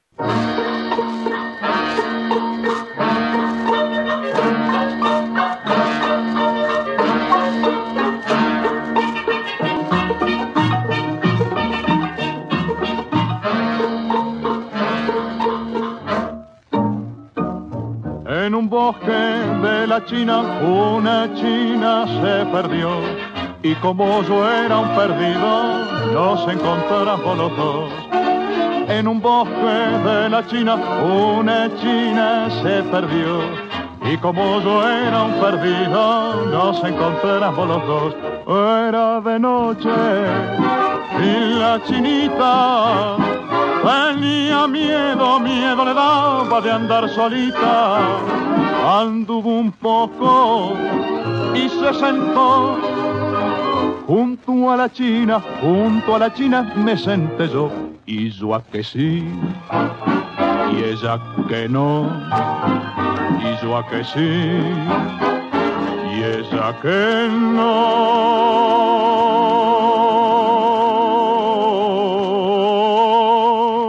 Y al cabo fuimos, y al cabo fuimos, y al cabo fuimos de una opinión.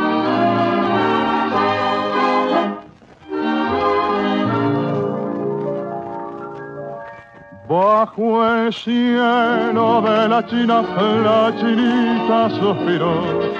Y la luna en ese instante indiscreta la besó. Bajo el cielo de la China, la chinita suspiró. Y la luna en ese instante indiscreta la besó. Luna envidiosa, luna infortuna. Tenía celos, celos tenía de mi fortuna. Pero una nube la oscureció. Como la luna, como la luna, la besé yo. Después no vi lo que pasó. La oscuridad me lo impidió.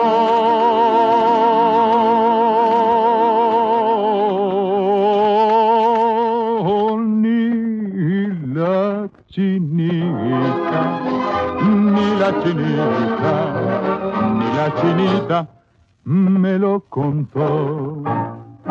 Era Hugo del Carril. La venganza será terrible en el bosque de la China. ADUNLAM, la Asociación de los Docentes de la Universidad Nacional de La Matanza.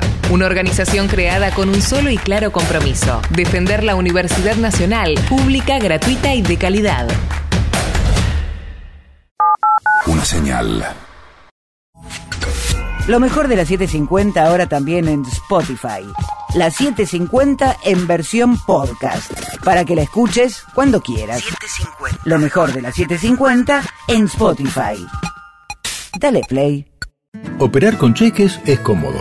Ahora puede serlo más todavía. Llegó eCheck Credit Cop, un medio de pago completamente electrónico con el que podés emitir, endosar, depositar y descontar. Como cualquier cheque, pero mejor. Utiliza eCheck Credit Cop estés donde estés, desde Credit Cop móvil o tu banca internet. Además, te permite la emisión masiva en un solo clic y es más económico.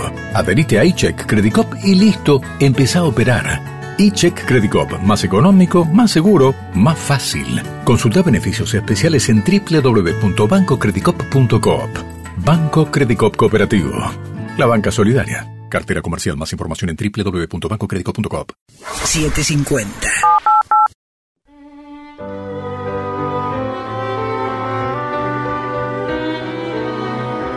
Continuamos en La Venganza Será Terrible. Estamos en las 7.50, iniciando la temporada del año 2021 de La Venganza Será Terrible. Señoras, señores, este es el mejor momento para dar comienzo al siguiente segmento. ¿Es usted bueno para negociar un precio? Oh, Ahí Es está. difícil, ¿eh? ¿eh? Es difícil. muy ¿eh? difícil, muy difícil. Esto es ni más, ni más ni menos que una, una nota acerca del regateo. Sí, señor. Pero es, es muy difícil porque uno puede perder todo por regatear. Si no- si- Y cuidado con la clase de conexión que establece con el vendedor. Usted puede ser eh, cálido en Sí. su trato, pero no pretenda hacerse amigo del tipo. Claro, hay una distancia eh, que juega con la cercanía, muy difícil, ¿eh? Cuidado porque tampoco es ganar una discusión. Se trata de llegar a un acuerdo. claro, claro, Eh, tampoco. Esto deberían aprenderlo algunos que están negociando. Sí, Pero bueno, no, no sé. No sé qué bueno esto de, qué hay de bueno en la negociación. Dejen claro, señor, que a usted no le gusta perder el tiempo. Eh, insinúe que el precio es solo un pequeño obstáculo para realizar la compra. Por ejemplo, ¿cuánto vale ese Cadillac último modelo que tiene ahí en la vidriera? 25 mil dólares. Eh, Nada más. ¿sí? ¿Nada más? 30 mil dólares vale. Pero si valía 25 mil, dijo. Al señor le dijo 25 mil. 30 mil dólares es el Cadillac de la vidriera. Creí que era el de adentro. Bueno, Bueno, Eh, el de adentro le voy a Lo que le llevar. quiero decir es que el precio es solo un pequeño obstáculo para realizar la compra. En realidad, en realidad, para mí, si me dice 25 mil dólares o 500 mil, es lo mismo. No, y entonces, ¿para Bueno, qué entonces, quiere ¿qué está regatear? Porque no, no lo voy a comprar por ninguno de los dos precios. Bueno, discúlpeme, pero nos está haciendo perder un tiempo precioso. Sí, claro. Gracias, usted también es lindo. No, señor, nos Usted está me, haciendo. sí, me dijo que le estaba perdi- haciendo perder el tiempo. Precioso, me dijo. No, no, no, señor. Hace mucho que no me dicen precioso. Desde la última vez que fui al restaurante. un tiempo también valioso para nosotros, porque uno no puede estar regateando, por ejemplo, un auto. Usted puede regatear eh, una banana, eh, No, una por una banana ni me agacho, escúcheme. Sí. No me importa la banana. A mí yo regateo por un auto. ¿Cuánto puede valer una banana? Claro. Bueno, bueno, pero la banana no tiene Tome, un precio. necesito una banana. Sí, no, señor. Acá tengo, le Escúcheme. regalo, tome. No, no, no, no. Hombre. Escúcheme, usted, los productos eh, que tienen mucha, mucho valor agregado, mucha manufactura, eh, tienen un precio más bien establecido. Ahora la banana, usted, eh, una cosa es la banana de San Justo, otra cosa es la banana de Villa Crespo y otra la de Avellaneda. Igual le digo una cosa. Sin embargo, le digo que hoy en día una banana tiene más valor agregado que un Cadillac. Igual le digo una porque cosa. mira todo el día los informes de precios de C5N. Sí, sí, veo al tipo que está, sabe eh, en este caso, con una banana en la mano. Sí. Dice, a que no saben a cuánto está la banana hoy, conectamos con Villa Insuperable. bueno, eh, dejen claro que a usted no le gusta perder el tiempo. Sí, bueno, pero Diga tiene que cosas hacerlo. como estoy verdaderamente interesado, pero necesito que lleguemos a un acuerdo. Muy bien. Estoy verdaderamente interesado, pero necesito que lleguemos a un acuerdo. Bien, no tengo ningún problema, para eso estoy. Bueno, eh, ¿cuánto vale entonces este velador? El velador este vale 750 pesos. ¿Este no, viene no en lo- juego? ¿Viene en juego? ¿El velador? ¿Cómo? ¿Cómo? ¿Viene en juego con el otro? Porque velador se vende de a dos muchas veces. Sí, compré dos que- iguales. Compré dos iguales. No, pero está el de la derecha y el de la izquierda. No, y además Que que viene eh, con el quiero, saber, botón en distinto lugar. quiero saber si el precio es unitario. Sí, sí, sí. eh, son- 700 750 Tenemos pesos unitarios y federales aquí, los veladores. cada unidad. y Cada unidad 750 pesos, señor. Puede llegar, llevar dos y hasta si quiere puede llevar tres para la habitación. Eh, ¿Y discúlpeme, cuánto, ¿Qué precio en- me haría por tres si me llevo tres? Porque nosotros somos un matrimonio abierto. Eh, mi, mi señora tiene un, un amante anual complementario. Yo no voy a permitir que me use el velador. Pero escúcheme, igual tiene dos mesitas de luz. ¿Dónde pone el tercero? Acá. Bueno, pero usted me dijo 750 pesos cada uno. Sí, por los señor. tres, ¿cuánto me cobra? 2.250 pesos. Pero, Pero eh, eso es más. pero ¿por qué no nos hace precio? Porque Claro, ¿por qué no nos hace precio? 2.200 pesos, listo los tres. Ya está, 2.200, listo. Pero, Listo los tres. pero Ya 50 pesos. Bueno, 50 está bien, pesos. yo le voy a hacer una oferta. Le ofrezco, hasta por los tres, me llevo los tres, 2.400. Pero, Bueno, se lo vendo, señor. ¿Qué? pero ¿cómo se lo vende? Eh, hacemos, eh, tenemos que hacer por los tres un precio más abarcador, me, me tiene que dejar alguna ventaja. Listo, Eh, listo, discu- 2.400. eh, perdón, perdón, perdón, porque yo, eh, ¿qué estoy acá? ¿Estoy dibujado? Eh, yo No, soy, bueno, un cliente, soy un cliente que Sí. eh, no vengo a la marchanta a ver qué me encuentro. Usted es el Hago de todo suelto. No le importa de dónde soy. Yo Sí, hago la de- reserva, hago la reserva. Y yo pregunté la semana pasada por los veladores estos, que estaban 1.100 pesos el, el juego de tres. Así que Sí, me lo bueno, voy a pero era a ese de precio tres. te acordé. Un momento, entonces, a mí me están estafando aquí. No, no. Lo que pasa es que el señor vio la oferta navideña que tenía que ver con Navidad. Ya, pasó, la Navidad. Ya pasó hace rato la Navidad. A mí me habían prometido ese precio y es el precio que yo eh, acordé. Claro, eh, cuando uno reserva un precio, señor mío, Sí. eh, se lo queda. Yo Bueno, le no digo, tengo- así que le voy a ofrecer 2.500 entonces. Bueno, se los vendo con todo gusto al señor. Este Pero sí no, que pero son buen- para mí, son para mí los veladores, porque Ay, bueno, páguelo. Eh, ¿Por qué no hacemos un remate? Bueno, ningún problema. Eh, ¿Puedo arrancar de la base yo? ¿Cuál es la ¿Proponer base? La ¿Cuál base es es dos- 2.100 pesos. Es Pero la base. de arriba. No, más Es muy- abajo, señor. pero la base es más caro de lo que yo lo reservé. ¿Cómo? Bueno, yo arranco de la, la base es 2.000 pesos. Pero No, señor, tiene que ser no es un base. remate.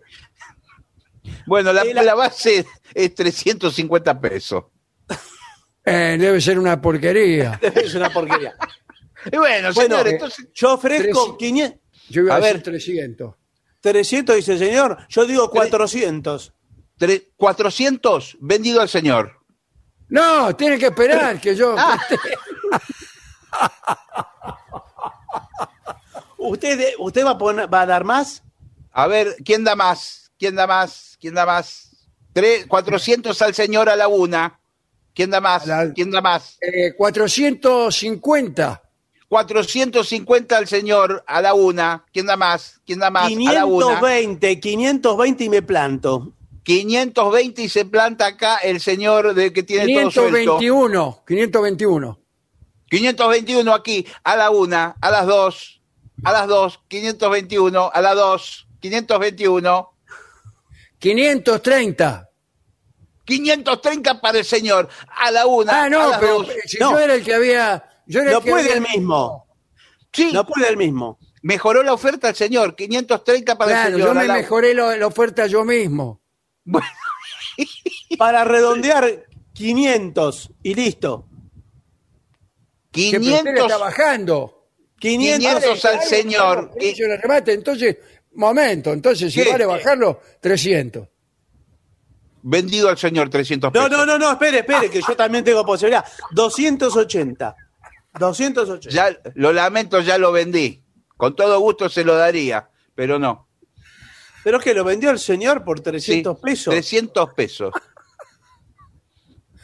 Bueno, Lo me hizo parece que bajar. hay gente que no sabe cómo funcionan los, los, los remates. No, Bueno. vio que le- en, en Christie's. Donde forma de agregar valor que no afecten el precio. Por ejemplo, Manguele, la entrega a domicilio. Claro. Claro. O servicio de postventa por un año. ¿Pero qué? Por ejemplo, para la tostadora. No, me parece que en el caso de un auto, por ejemplo, eh, usted le pide un servicio? service del auto un año. Un año, sabe, sabe cómo está el año el auto, no sirve más. Nadie da Algunos- garantía de los autos ahora. Algunos le piden algún accesorio para el auto. ¿eh? que de, de Claro, ¿Cuál puede ser? ¿Qué accesorio me puede dar usted para Mire, el auto? yo, lo, yo lo que le puedo dar por lo que pagó es un matafuego de regalo. Un matafuego, pero eso únicamente lo puedo usar si se incendia. Sí, no es un buen augurio. Yo creo que se está entregando mucho la alfombrita de goma para el baúl de gentileza de la casa. ¿eh? Sí, señor. Tiene ¿Para qué quiere una alfombra en el baúl, señor? Para no manchar, porque si usted eh, pone... Yo, no voy en el baúl, voy manejando. Si quieren me pongan en el baúl para manejar. En las películas matan a un tipo y lo meten en el baúl. Bueno, pero escúcheme, para Bueno, eso pero es ¿qué el baúl importa? también. tipo, lo, lo maté, no me voy a preocupar ahora por si está cómodo o higiénico. No, por eso, pone la alfombrita de goma que no mancha nada. Si usted compra, por ejemplo, batata Sí, eh, o cualquier otro tubérculo que viene con tierra, sí. Claro. eh, a mí me gusta comprar a granel. Me compro El 50 tubérculo, kilos. en, eh, ¿usted compra, lo compra a granel? ¿El tubérculo lo compra con tierra o se lo hace limpiar? No, me lo hago limpiar, pero veo que siempre queda tierra. Sí, un poco siempre queda. ¿Y sabe cómo le deja el auto eso? Justamente Bueno, hablando de alfombras, acá hay un testimonio de un vendedor de alfombras sí. que estuvo 30 años en Regensburg. Eh, es un vendedor de alfombras iraní, es persa el tipo, ¿eh? Harry Rad. Eh, a lo único que no se acostumbró de Alemania es a que en su país adoptivo, en Alemania, nunca se regatea. En cambio, él dice, para los persas, regatear es un juego. Claro. En Alemania jamás lo hacen. Vas a Claro, comprar la- una, una alfombra voladora, por ejemplo. Y no, es un precio en Alemania. El alemán paga lo que le dicen. y por más que vos le ofrezca 24,80, no te lo venden. Claro, Claro, claro. pero, pero El muchos alemán- lugares de, de orientales eh, hay que regatear por tradición, ¿no? Bueno, Sí. eh, eh, en muchos lugares eh, en Estambul, el, el- el mismo vendedor le da una calculadora a usted y, y le dice que, que ponga el número usted en la calculadora. Claro. Eh, a mí me gusta eso, donde yo voy a un negocio y dice, a ver, pongo un número, hago una Claro. oferta. Como Sí. se hace cuando se venden las grandes empresas, Sí, están en una cena ahí, en un hotel, no sé qué, y Sí. el tipo escribe en una tarjeta un número y se lo pasa al otro. sí, señor. Es porque están vendiendo, ponerle un diario, una cadena de diarios norteamericana, yo le estoy haciendo una oferta al señor, o el señor me está haciendo Edenor, están vendiendo Edenor. Sí. y me pasa, me pasa, y yo miro, 300 pesos. No, no. Por eso es la calculadora, porque usted modifica el número y pone el nuevo número y se la, vuelve a devo- se la devuelve la calculadora. Sí, bueno, pero empezamos Bueno. mal, ¿eh? Empezamos mal. ¿Y si lo que va a comprar es la misma calculadora? ¿Le dan otra o es en la propia calculadora? Que le Y ya está usada, dice usted. Y Claro, le dice, ya la la usé yo. Claro, pero eh, que te la llevo hasta tu casa y que te la dejo en la puerta, eh, eso ya es una cosa que se le puede ofrecer al cliente. Sí, porque muchas veces el flete es, am- es más caro que el artículo. Sí, Eh, señor. claro. Eh, dice, póngamela en la puerta. Y, y- y listo. Yo le pago ese precio, pero me la tiene que poner en la puerta. ¿Qué, la batata, dice usted? De los No, no, no. te- 50? La compañía que estoy con- comprando. Ah, bueno, señor. Yo le estaba vendiendo 50 kilos de batata. Bueno, eh, el- usted decía los tubérculos, ¿no? Sí, señor. Bueno, eh, cuidado porque hay que hacer investigación antes de comprar algo, ¿eh? Modelos alternativos, precios alternativos. Sí, señor. ¿Cuánto vale algo usado? Ah, ah, ah. Hay una gran dispersión de precios, ¿eh? Por Muchos eso ese- usted se tiene que meter en internet y buscar ese artículo y ver los distintos precios que hay. O a veces, ¿sabe qué? Llamar por teléfono Sí. para preguntar por un artículo es bueno. Yo llamo siempre por teléfono. Sí, pero, pero si usted ya fue a que lo atienda. ¿Hola? Hola. Hola, ¿sí? ¿Sí? ¿Quién es? ¿Quién es? Hola, ¿quién habla? Soy acá el dueño del Bazar Regueiro. ¿Cómo está? Sí, ¿qué tal? Eh, yo le quería hacer una consulta. Sí, Eh, por favor. ¿Cuánto está la olla a presión? La de Bueno, 20 litros, ¿eh? Depende, ¿eh? hay muchas clases de olla a presión. ¿eh? Está No, la la- olla la- de baja olla- presión y de alta presión, según la presión que usted cargue, ¿no? La mejor, la, la, la olla, la completa, la plateada, esa que usted tiene. eh, la Platinum ligera. Plus, esta Sí. que suena eh, cuando está lista la comida, suena un pito. Sí, sí, justamente esa es la que quiero. Ah, La de- eh, esperen, eh, la no que tiene un probar silbato. el silbato suena, suena solamente cuando está lista la comida. Sí, esa es la que justamente la que me recomendaron, que es la que quiero. Claro, no vaya a creer que suena porque sí. No, no, no, por eso. Yo quiero hacer otras actividades y volver cuando la comida está hecha.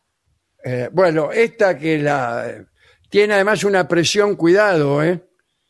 porque son 300 atmósferas. Bueno, pero me, me imagino que será reforzada la tapa. Está- Es reforzada, tiene, está remachada. Bueno, Y- por eso. Usted, por eso tiene que dejar salir toda la- antes de abrirla, sale toda la presión y por eso suena el pito. Por eso yo, yo soy, estoy volcándome a la comida vegetariana y quería eh, eh, como Esto mucho- prácticamente eh, le evapora toda la toda la verdurita. yo quería hacer dos o tres kilos de coliflor a presión. La ¿sabe, tapa. eh, el aroma que le deja en la casa? y que la empieza tapa a salir, empieza a salir el humo por el silbato. Olor a coliflor que ¿Qué pito bueno, ni qué esta, pito? esta la tenemos la tenemos en oferta. Ah, bueno, bueno. Está ocho mil pesos. ¿Cómo ocho mil pesos si yo estuve en el local a la tarde preguntando por la misma personalmente? Y entonces, ¿para qué me está llamando ahora? Porque por teléfono es más caro. Bueno, entonces, ¿sabe qué? Voy personalmente. Bueno, lo espero. Bueno. Buenas tardes. Sí, buenas tardes. ¿Qué deseaba? Sí, quería saber el precio de la olla a presión. Eh, 14 mil pesos. Pero ¿cómo? Si yo estuve ayer acá y usted me dijo que costaba ocho mil. Sí. Después llamé por teléfono y me dijo que costaba nueve mil. Bueno, 9 y, Y ahora- 8. No, pero y ahora vengo nuevamente personalmente, tiene que ser ocho mil. Mire, el mercado es muy fluctuante, particularmente de las ollas a presión, porque depende mucho de esta es una cosa que hacemos los argentinos para exportar. Se exportan Sí. muchas ollas a presión. Entonces, si aumenta el precio de la olla a presión en Chicago, Sí. este, entonces nosotros no las vendemos acá y le tenemos que vender el precio de Chicago.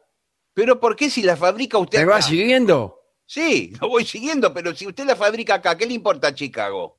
¿Cómo Perdón, no? buenas ¿Cómo- tardes. ¿Cómo que me importa? si- si- a mí no me importa lo que usted haga. Eh, Perdón, buena- buenas tardes, sí. señor. Eh, ¿Qué tal? ¿Cómo le va? Eh, tal? ¿Qué yo tal? hice una compra aquí por internet, vengo a retirar una olla a presión que compré por cuatro mil pesos. Ah, ¿Cómo sí. cuatro- Sí, sí, sírvase, señor. Aquí está, le vamos a... Viene, eh, adentro viene como para hacer una propaganda más eficaz y extensiva con un osobuco. ah, viene con el osobuco. Claro, para que usted eh, vaya aprendiendo a usarla con el osobuco. Pero escúcheme, pero ¿cómo, ¿cómo puede ser si es la misma olla que yo me di, pidió ocho mil, este señor me pidió ocho mil, hoy me está pidiendo 14 mil y ahora se la da usted por cuatro mil? Sí, ah, para usted ahora son 14.500. Acaban de llamar de Chicago. Pero entonces me conviene comprarla por internet la próxima vez.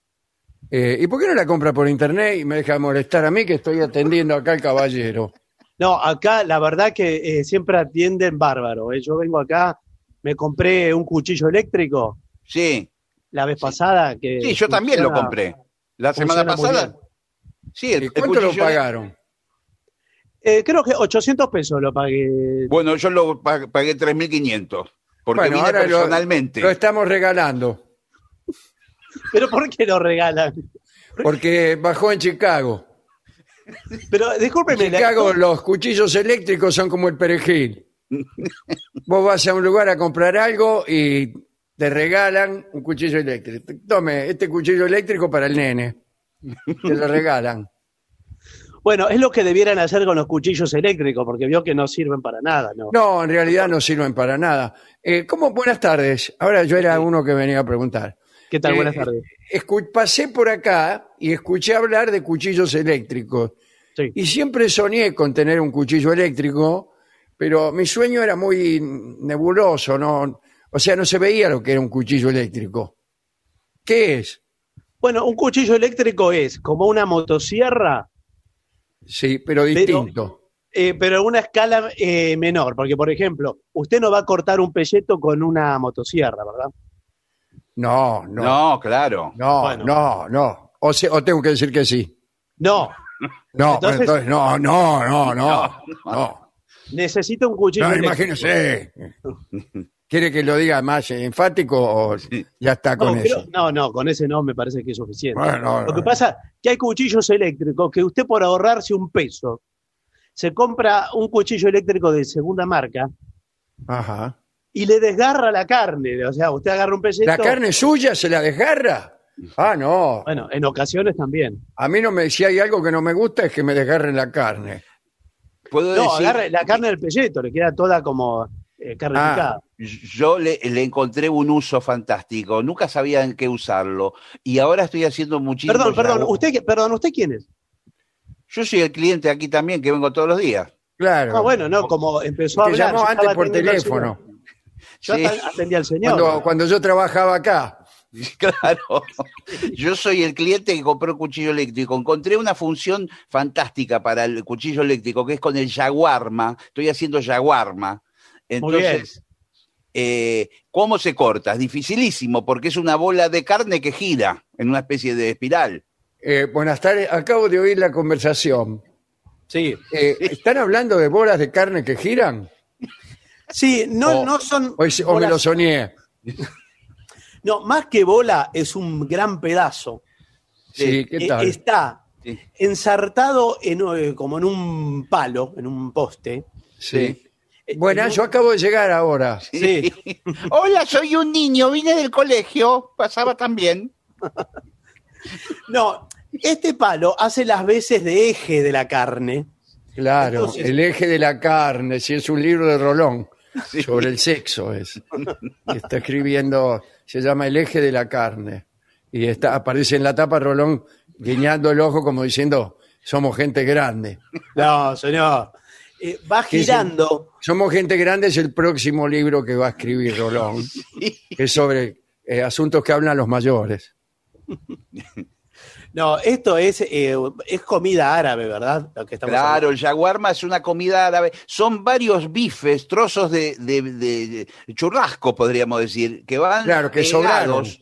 Claro, van ensartados como una especie de espada que gira. Como chorizo de croto. Claro, bueno, y usted los va cortando de Vamos, costado. ¿cómo se llama eso? El, el- el- Es como, es como un espiedo, pero en realidad es, en vez de ser Sí, pero se corta eh, perpendicular al sentido. O sea, es como que usted Ajá. se comiera varios churrascos, varios pedacitos de churrasco, Todos Claro. juntos. todos juntos en un mismo Como una brochet. Claro, usted pone abajo una bandeja o un pan o algo y va cortando y va cayendo la carne en la bandeja. Ah, qué, qué impresión, me da mucha impresión. Sí. como feteado. Pero bueno, Sí. ¿por qué? ¿Usted el cuchillo eléctrico lo usaba para eso? Sí, es fantástico, porque el cuchillo normal es muy difícil a estar serruchando así. Escúcheme, Con el cuchillo- ya que estamos aquí en este bazar, hay prácticamente de todo aquí. Sí, de todo. Eh, y, y según veo, se consiguen buenos precios si uno llega en el momento adecuado. Sí, sobre todo tiene que aprovechar la oferta del momento, ¿no? Nosotros le llamamos la oferta del momento. Por ejemplo, ahora tenemos todos los cucharones de madera, es la oferta del momento de ahora. Uy, un qué rico cucharón de para, madera. para la sopa. Sí, Eh, Puede- ¿cómo puede para la cambiar. sopa? está en riquísimo Ah, oferta. para servir la sopa. Para servir Qué- la qué sopa. elegante, le voy a decir una cosa, Sí. es muy elegante, muy retro, Sí, invitar a un amante a, a tomar sopa en su casa Sí, señor. Sí, y, y servírsela, me refiero a la sopa, sí. con un cucharón de madera. Claro, porque es lo que se usaba a principios de, de la humanidad. Claro. A principios de la Y- humanidad no, no había y cucharón. La mujer en cuestión caerá a sus pies, caerá. Sí, y le digo más, si, si también usa una cacerola de madera con la cuchara, mucho más antiguo. Pero la cacerola de madera en la hornalla se le prende fuego. Sí, claro, ¿cómo hago? ¿Cómo es una cacerola de madera? Para hacer hervir agua en una cacerola de madera. Hierve antes la cacerola que el agua. Claro, Se le hace cenilla. claro. eh, estábamos fabricando nosotros ollas a presión de madera, Sí, que vienen con el silbato también de madera, sí. como si fuera una flauta, ¿no? Bueno, muy bien. ¿Sabe? Yo estaba muy interesado porque tengo problemas de peso. Estoy haciendo una dieta. ¿Problema de peso a favor o en contra? O sea, ¿está excedido o está falto? No, estoy excedido. Entonces, eh, como estoy haciendo una dieta, necesito saber si voy bien. Bueno, yo creo que va bien. Y si, si le puedo dar un consejo a esta altura, Sí. es tome dos litros de agua por día. Yo lo Pero no, tomando- yo lo que quería comprar una balanza.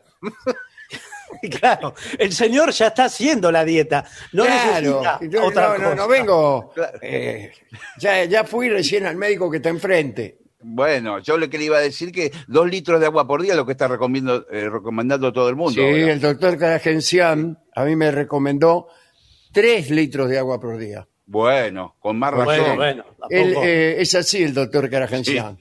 Él le oye que otro médico recomienda dos y él te, te encaja tres. Bueno, si no hay quien le gane al doctor Caragencián. Acá tenemos. Es muy la- competitivo. Sí. Bueno, Sí. pero eso no, eh, no, no sé si eso es bueno para un médico, ¿no? No, yo no dije que fuera bueno. Ah, bueno. Bueno, mire, usted preguntaba por balanzas. Acá está la. la- usted puede llevarle la, la que entró ahora, que es importada de Italia. ¿Entró? Sí. ¿Cómo entró? Sí, sí, entró el martes. ¿A qué se refiere? ¿A esa mujer que acaba de ingresar? No, señor, a la balanza, a la Usted me balanza. acaba de decir, usted puede llevar la que entró ahora. Y veo a esta dama que está allí, justamente No, probando la balanza. no, no. Ella es mi hermana, que, que es socia. Ah, sí, sí. Claro, justo como para probar una balanza, discúlpeme. No, esta balanza que entró de Italia, me entró el martes, Sí. eh, es la, la, la, la grande fiscale. Bueno, puedo decir La balanza una cosa? grande fiscale. Que le suena una chicharra, usted la programa eh, de lo que quiere bajar de peso. ¿Cuánto quiere bajar? Y yo quisiera bajar 11 kilos. Bueno, 11 kilos. Si usted tiene una expectativa en X cantidad de tiempo de, por ejemplo, un kilo cada X tiempo, esto lo programa. Y a mí me gustaría, por ejemplo, bajarlos. El sábado yo tengo una fiesta. Sí. Me gustaría bajarlos antes del sábado, los 11 Sí, pero kilos. señor, eso no es saludable. ¿Cómo no es saludable? No, bajar tan de golpe puede ser perjudicial. Y, y, bueno, ¿cuánto cuesta esta eh, balanza? Esta la que le suena a la chicharra, si usted no cumple con la expectativa, la chicharra Pero le ¿cómo? suena. Ah, si no cumple con la expectativa. Claro. Claro, le dice, entonces usted quiere decir que no Ah. cumplió. Y, y digo yo, eh, ¿hay que ponerle una moneda o ya está paga? Ya con lo que cuesta ya se considera que usted la pagó, la balanza. No, y sí, ya, porque imagínese que esto está saliendo, ¿usted lo va a pagar en pesos? Y sí, Y sí, no, eh, estamos, no estamos en Italia, estamos en no Argentina. estamos en Chicago tampoco. No, no, señor, yo le pregunto, porque Sí, eh, lo voy a pagar en pesos. ¿Qué hay? en pesos viene la lista, cada día viene la lista. Le digo cuál es el precio de lista de hoy en pesos, con IVA incluido, se lo digo. Sí, bueno. A ver, A ver. Eh, esta está, precio final, precio final, 22.500 pesos. ah, amigo. 22.500 Eh, eh, precio final. Esto, esto quiere decir que no se toca más este precio. Es final. No, no, no, no se toca más. Si usted eh, hoy tiene la suerte, porque hoy está el, el descuento, el super descuento, que eh, hoy le sale 22.350 pesos. Porque es día de 150. super descuento, ¿no? Ya mañana. ¿Y, y la puedo probar? Sí, puede Sí. probarlo, sí, sí. A ver. A ver. Súbase acá. Acá, Ojo señor. con la chicharra, ¿eh? Ah. Uh, me, qué, qué, qué raro, ¿eh? Sí. 36 kilos. Bueno, adelgazó. No, Eh, debe- debo andar bien con la dieta. A ver, No, pésese- debe estar- Pésese usted, a ver cuánto, cuánto le da. Bueno, yo, a ver. Ahí me estoy pesando. ¡Qué coincidencia! Sí. 36 kilos. Kilos. Y bueno, si son iguales, usted Pero- se compara, el cuerpo es igual. Claro. ¿No estará puesto en libras en vez de kilos? No, no, ¿No señor. estará, yo, mire- no estará pintada la, no, señor, mire, yo también. la aguja? Claro, porque eh, esto, cuando venden cosas para los chicos, ¿vio? Sí. Reloj- los relojes para chicos siempre es la misma hora. Mire, eh, yo peso lo mismo. Mire, fíjese. Ah, mira, 36 kilos. 36 no, kilos. entonces, Siempre entonces ya sé, 36. es que estamos haciendo la misma dieta. Debe Claro, ser de, señor. Claro. Debe, debe ser de hueso pesado el señor, porque pesa lo mismo. Sí, Sí, pesa lo mismo que nosotros, sí, sí.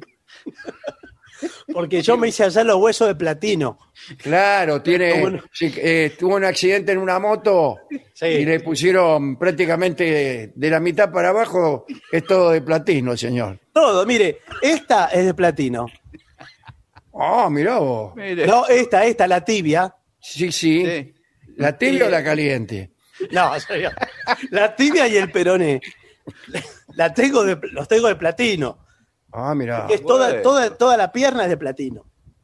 Y, y, por ejemplo, cuando se va a hacer una tomografía o algo, no, Sí. no, le, no le empiezan a estallar los huesos. No, pero yo, no, yo aviso. Tiene que avisar, ¿eh? porque se Sí. le recalientan los huesos. Lo mismo que me Sí. imagino si pasa por el aeropuerto. Debe- Sí, siempre aviso. siempre. Sí, no lo dejan viajar eh, a ningún lado. No digo, ojo que, ojo que soy un poco metálico. ¿no? no haga, no haga correr la bolilla en el barrio, porque lo van a saltar, ¿eh? Sí, con lo que cuesta el platino. Sí, sí, sí. Y- Pero el platino no, no, lo tengo adentro. Sí, sí, pero se sabe cómo te lo sacan, ¿no? Dame, a ver esa patita, te dicen los tipos y te la afanan.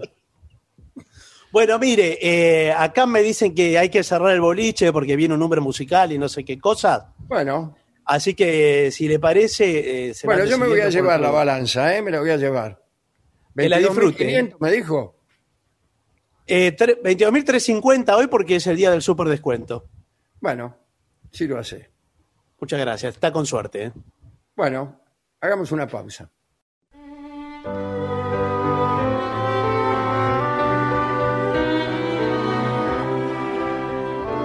Continuamos en La Venganza Será Terrible. Estamos ya en esta temporada 2021, pero seguimos cada uno en su casa como en el 2020. Hay algunas cosas que todavía no han cambiado.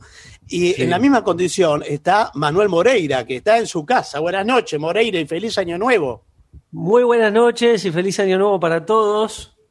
Para ¿Cómo se encuentra usted para tranquilidad de sus familiares? ¿Cómo Yo me anda? encuentro, me encuentro muy bien. Por suerte, no me puedo quejar.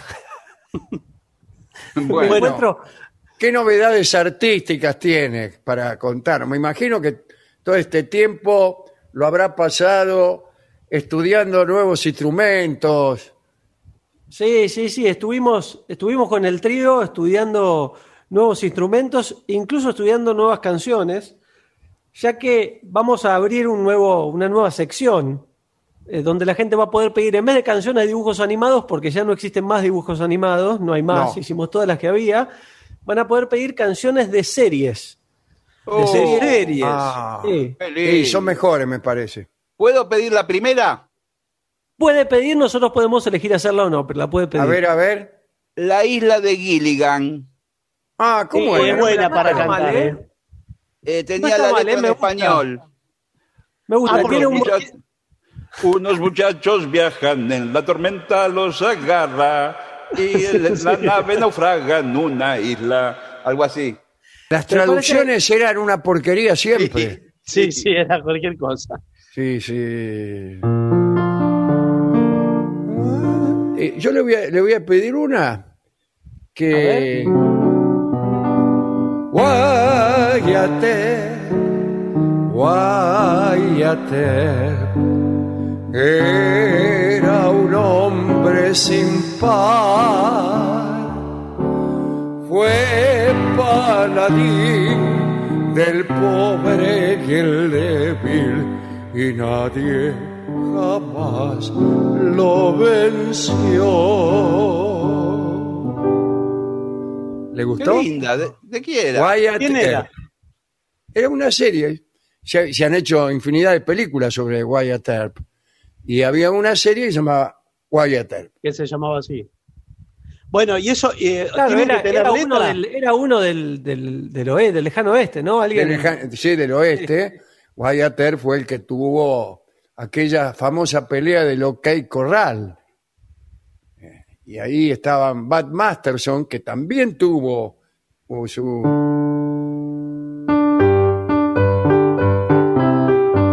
¿Se acuerda de esto?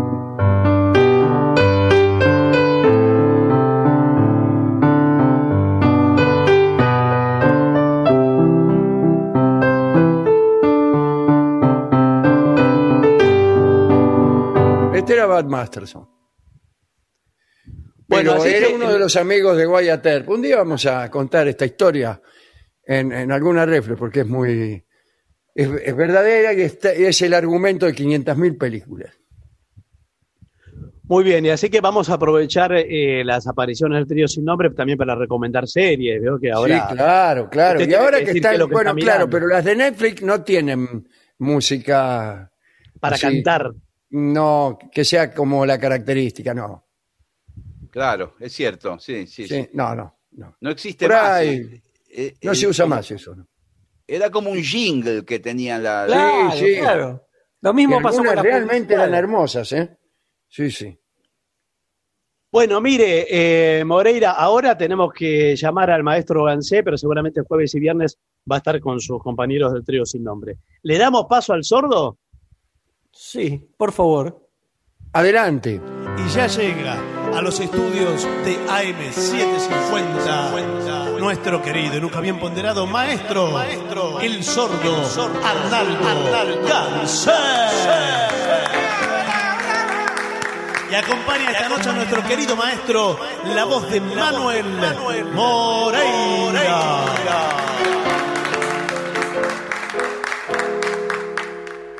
Pase, maestro, póngase cómodo nomás. Eh, a ver, hay, hay varios pedidos.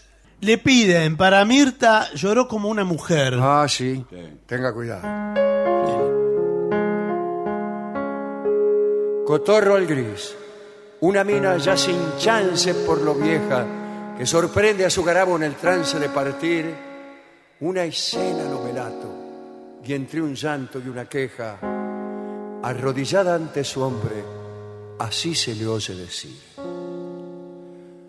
Me engrupiste bien de pute con el cuento de la tristeza, pues creí que te morías y te dejaba una. Pegaba cada suspiro que hasta el papel de la pieza se despegaba de golpe hasta quedar descolgado. Te dio por hacerte el loco y le pegaste al alpiste. Rajaron del laburo por marmota y por cebón.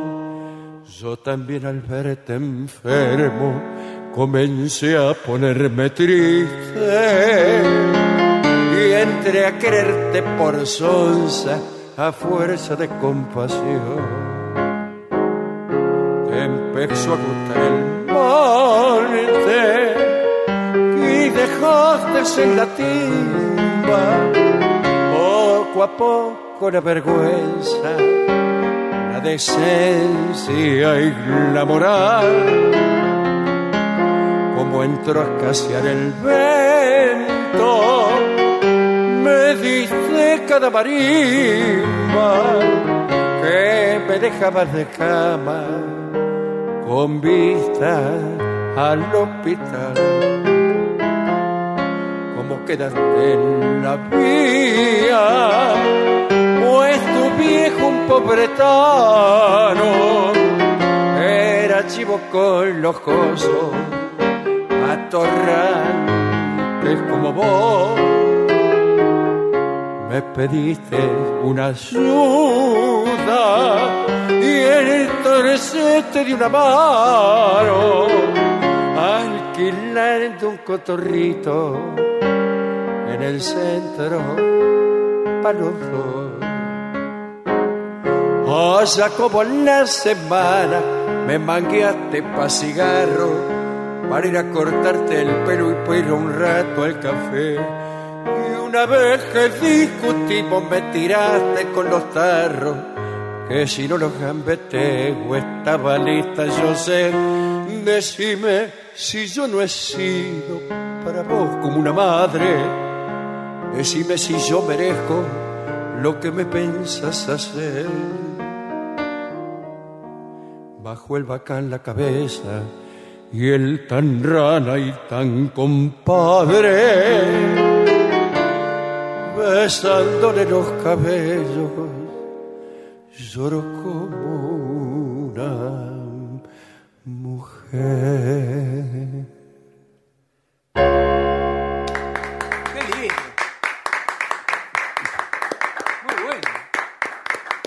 Mire, quizás este pedido llegue un poco tarde a nuestra mesa de trabajo, pero le piden samba del carnaval. El carnaval Sí. ya ha tocado la última. Sí. Ya, ya pasó, ¿no? ¿Es la de Cuchi y Leguizamón? Y Castilla. Y Castilla. Sí, sí. Qué bien. Qué linda es la samba esa.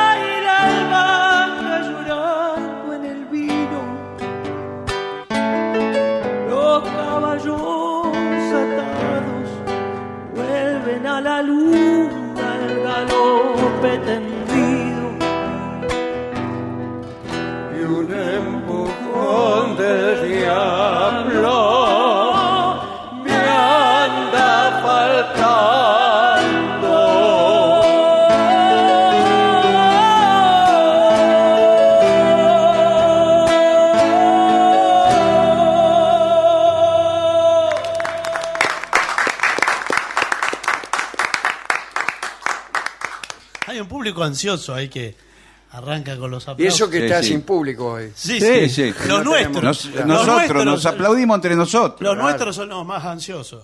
Eh, ¿Usted trajo trompeta o no? Sí, por supuesto. A ver, A verla. eh, por favor, pre- preséntela por mesa de entrada, si no, no podemos Vino con la eh, goma continuar.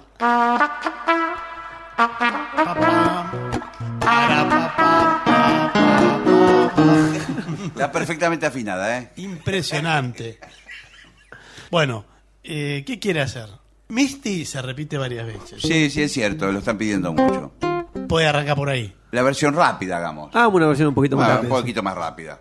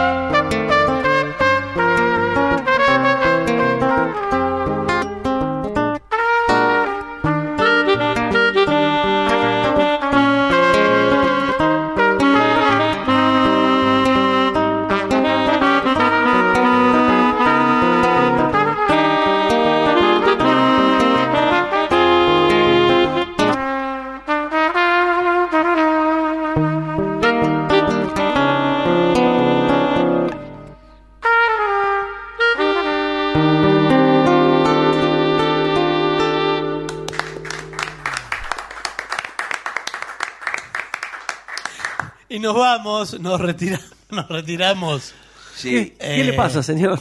Estoy de pronto tentado y me estoy quedando sin voz por... eh, Por el cigarrillo. No, tiene, no tiene- sé tiene qué. la voz un poquito cascada. Sí, tengo... ¿Rajada? Cascada, Ah. señor, cascada.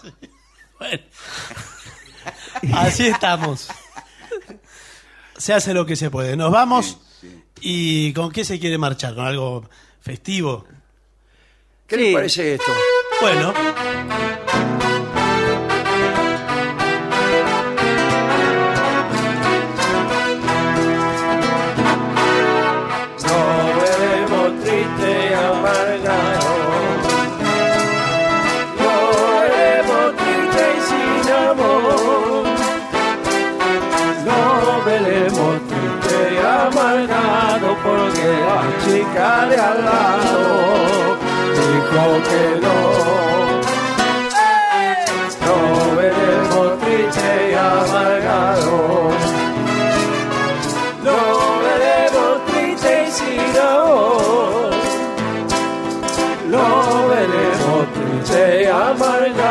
Porque la chica de al lado dijo que no veremos triste. No veremos triste. No veremos triste. que, que no. ¡Adiós, maestro!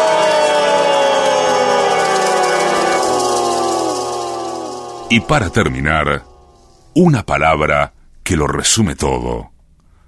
Buenas noches.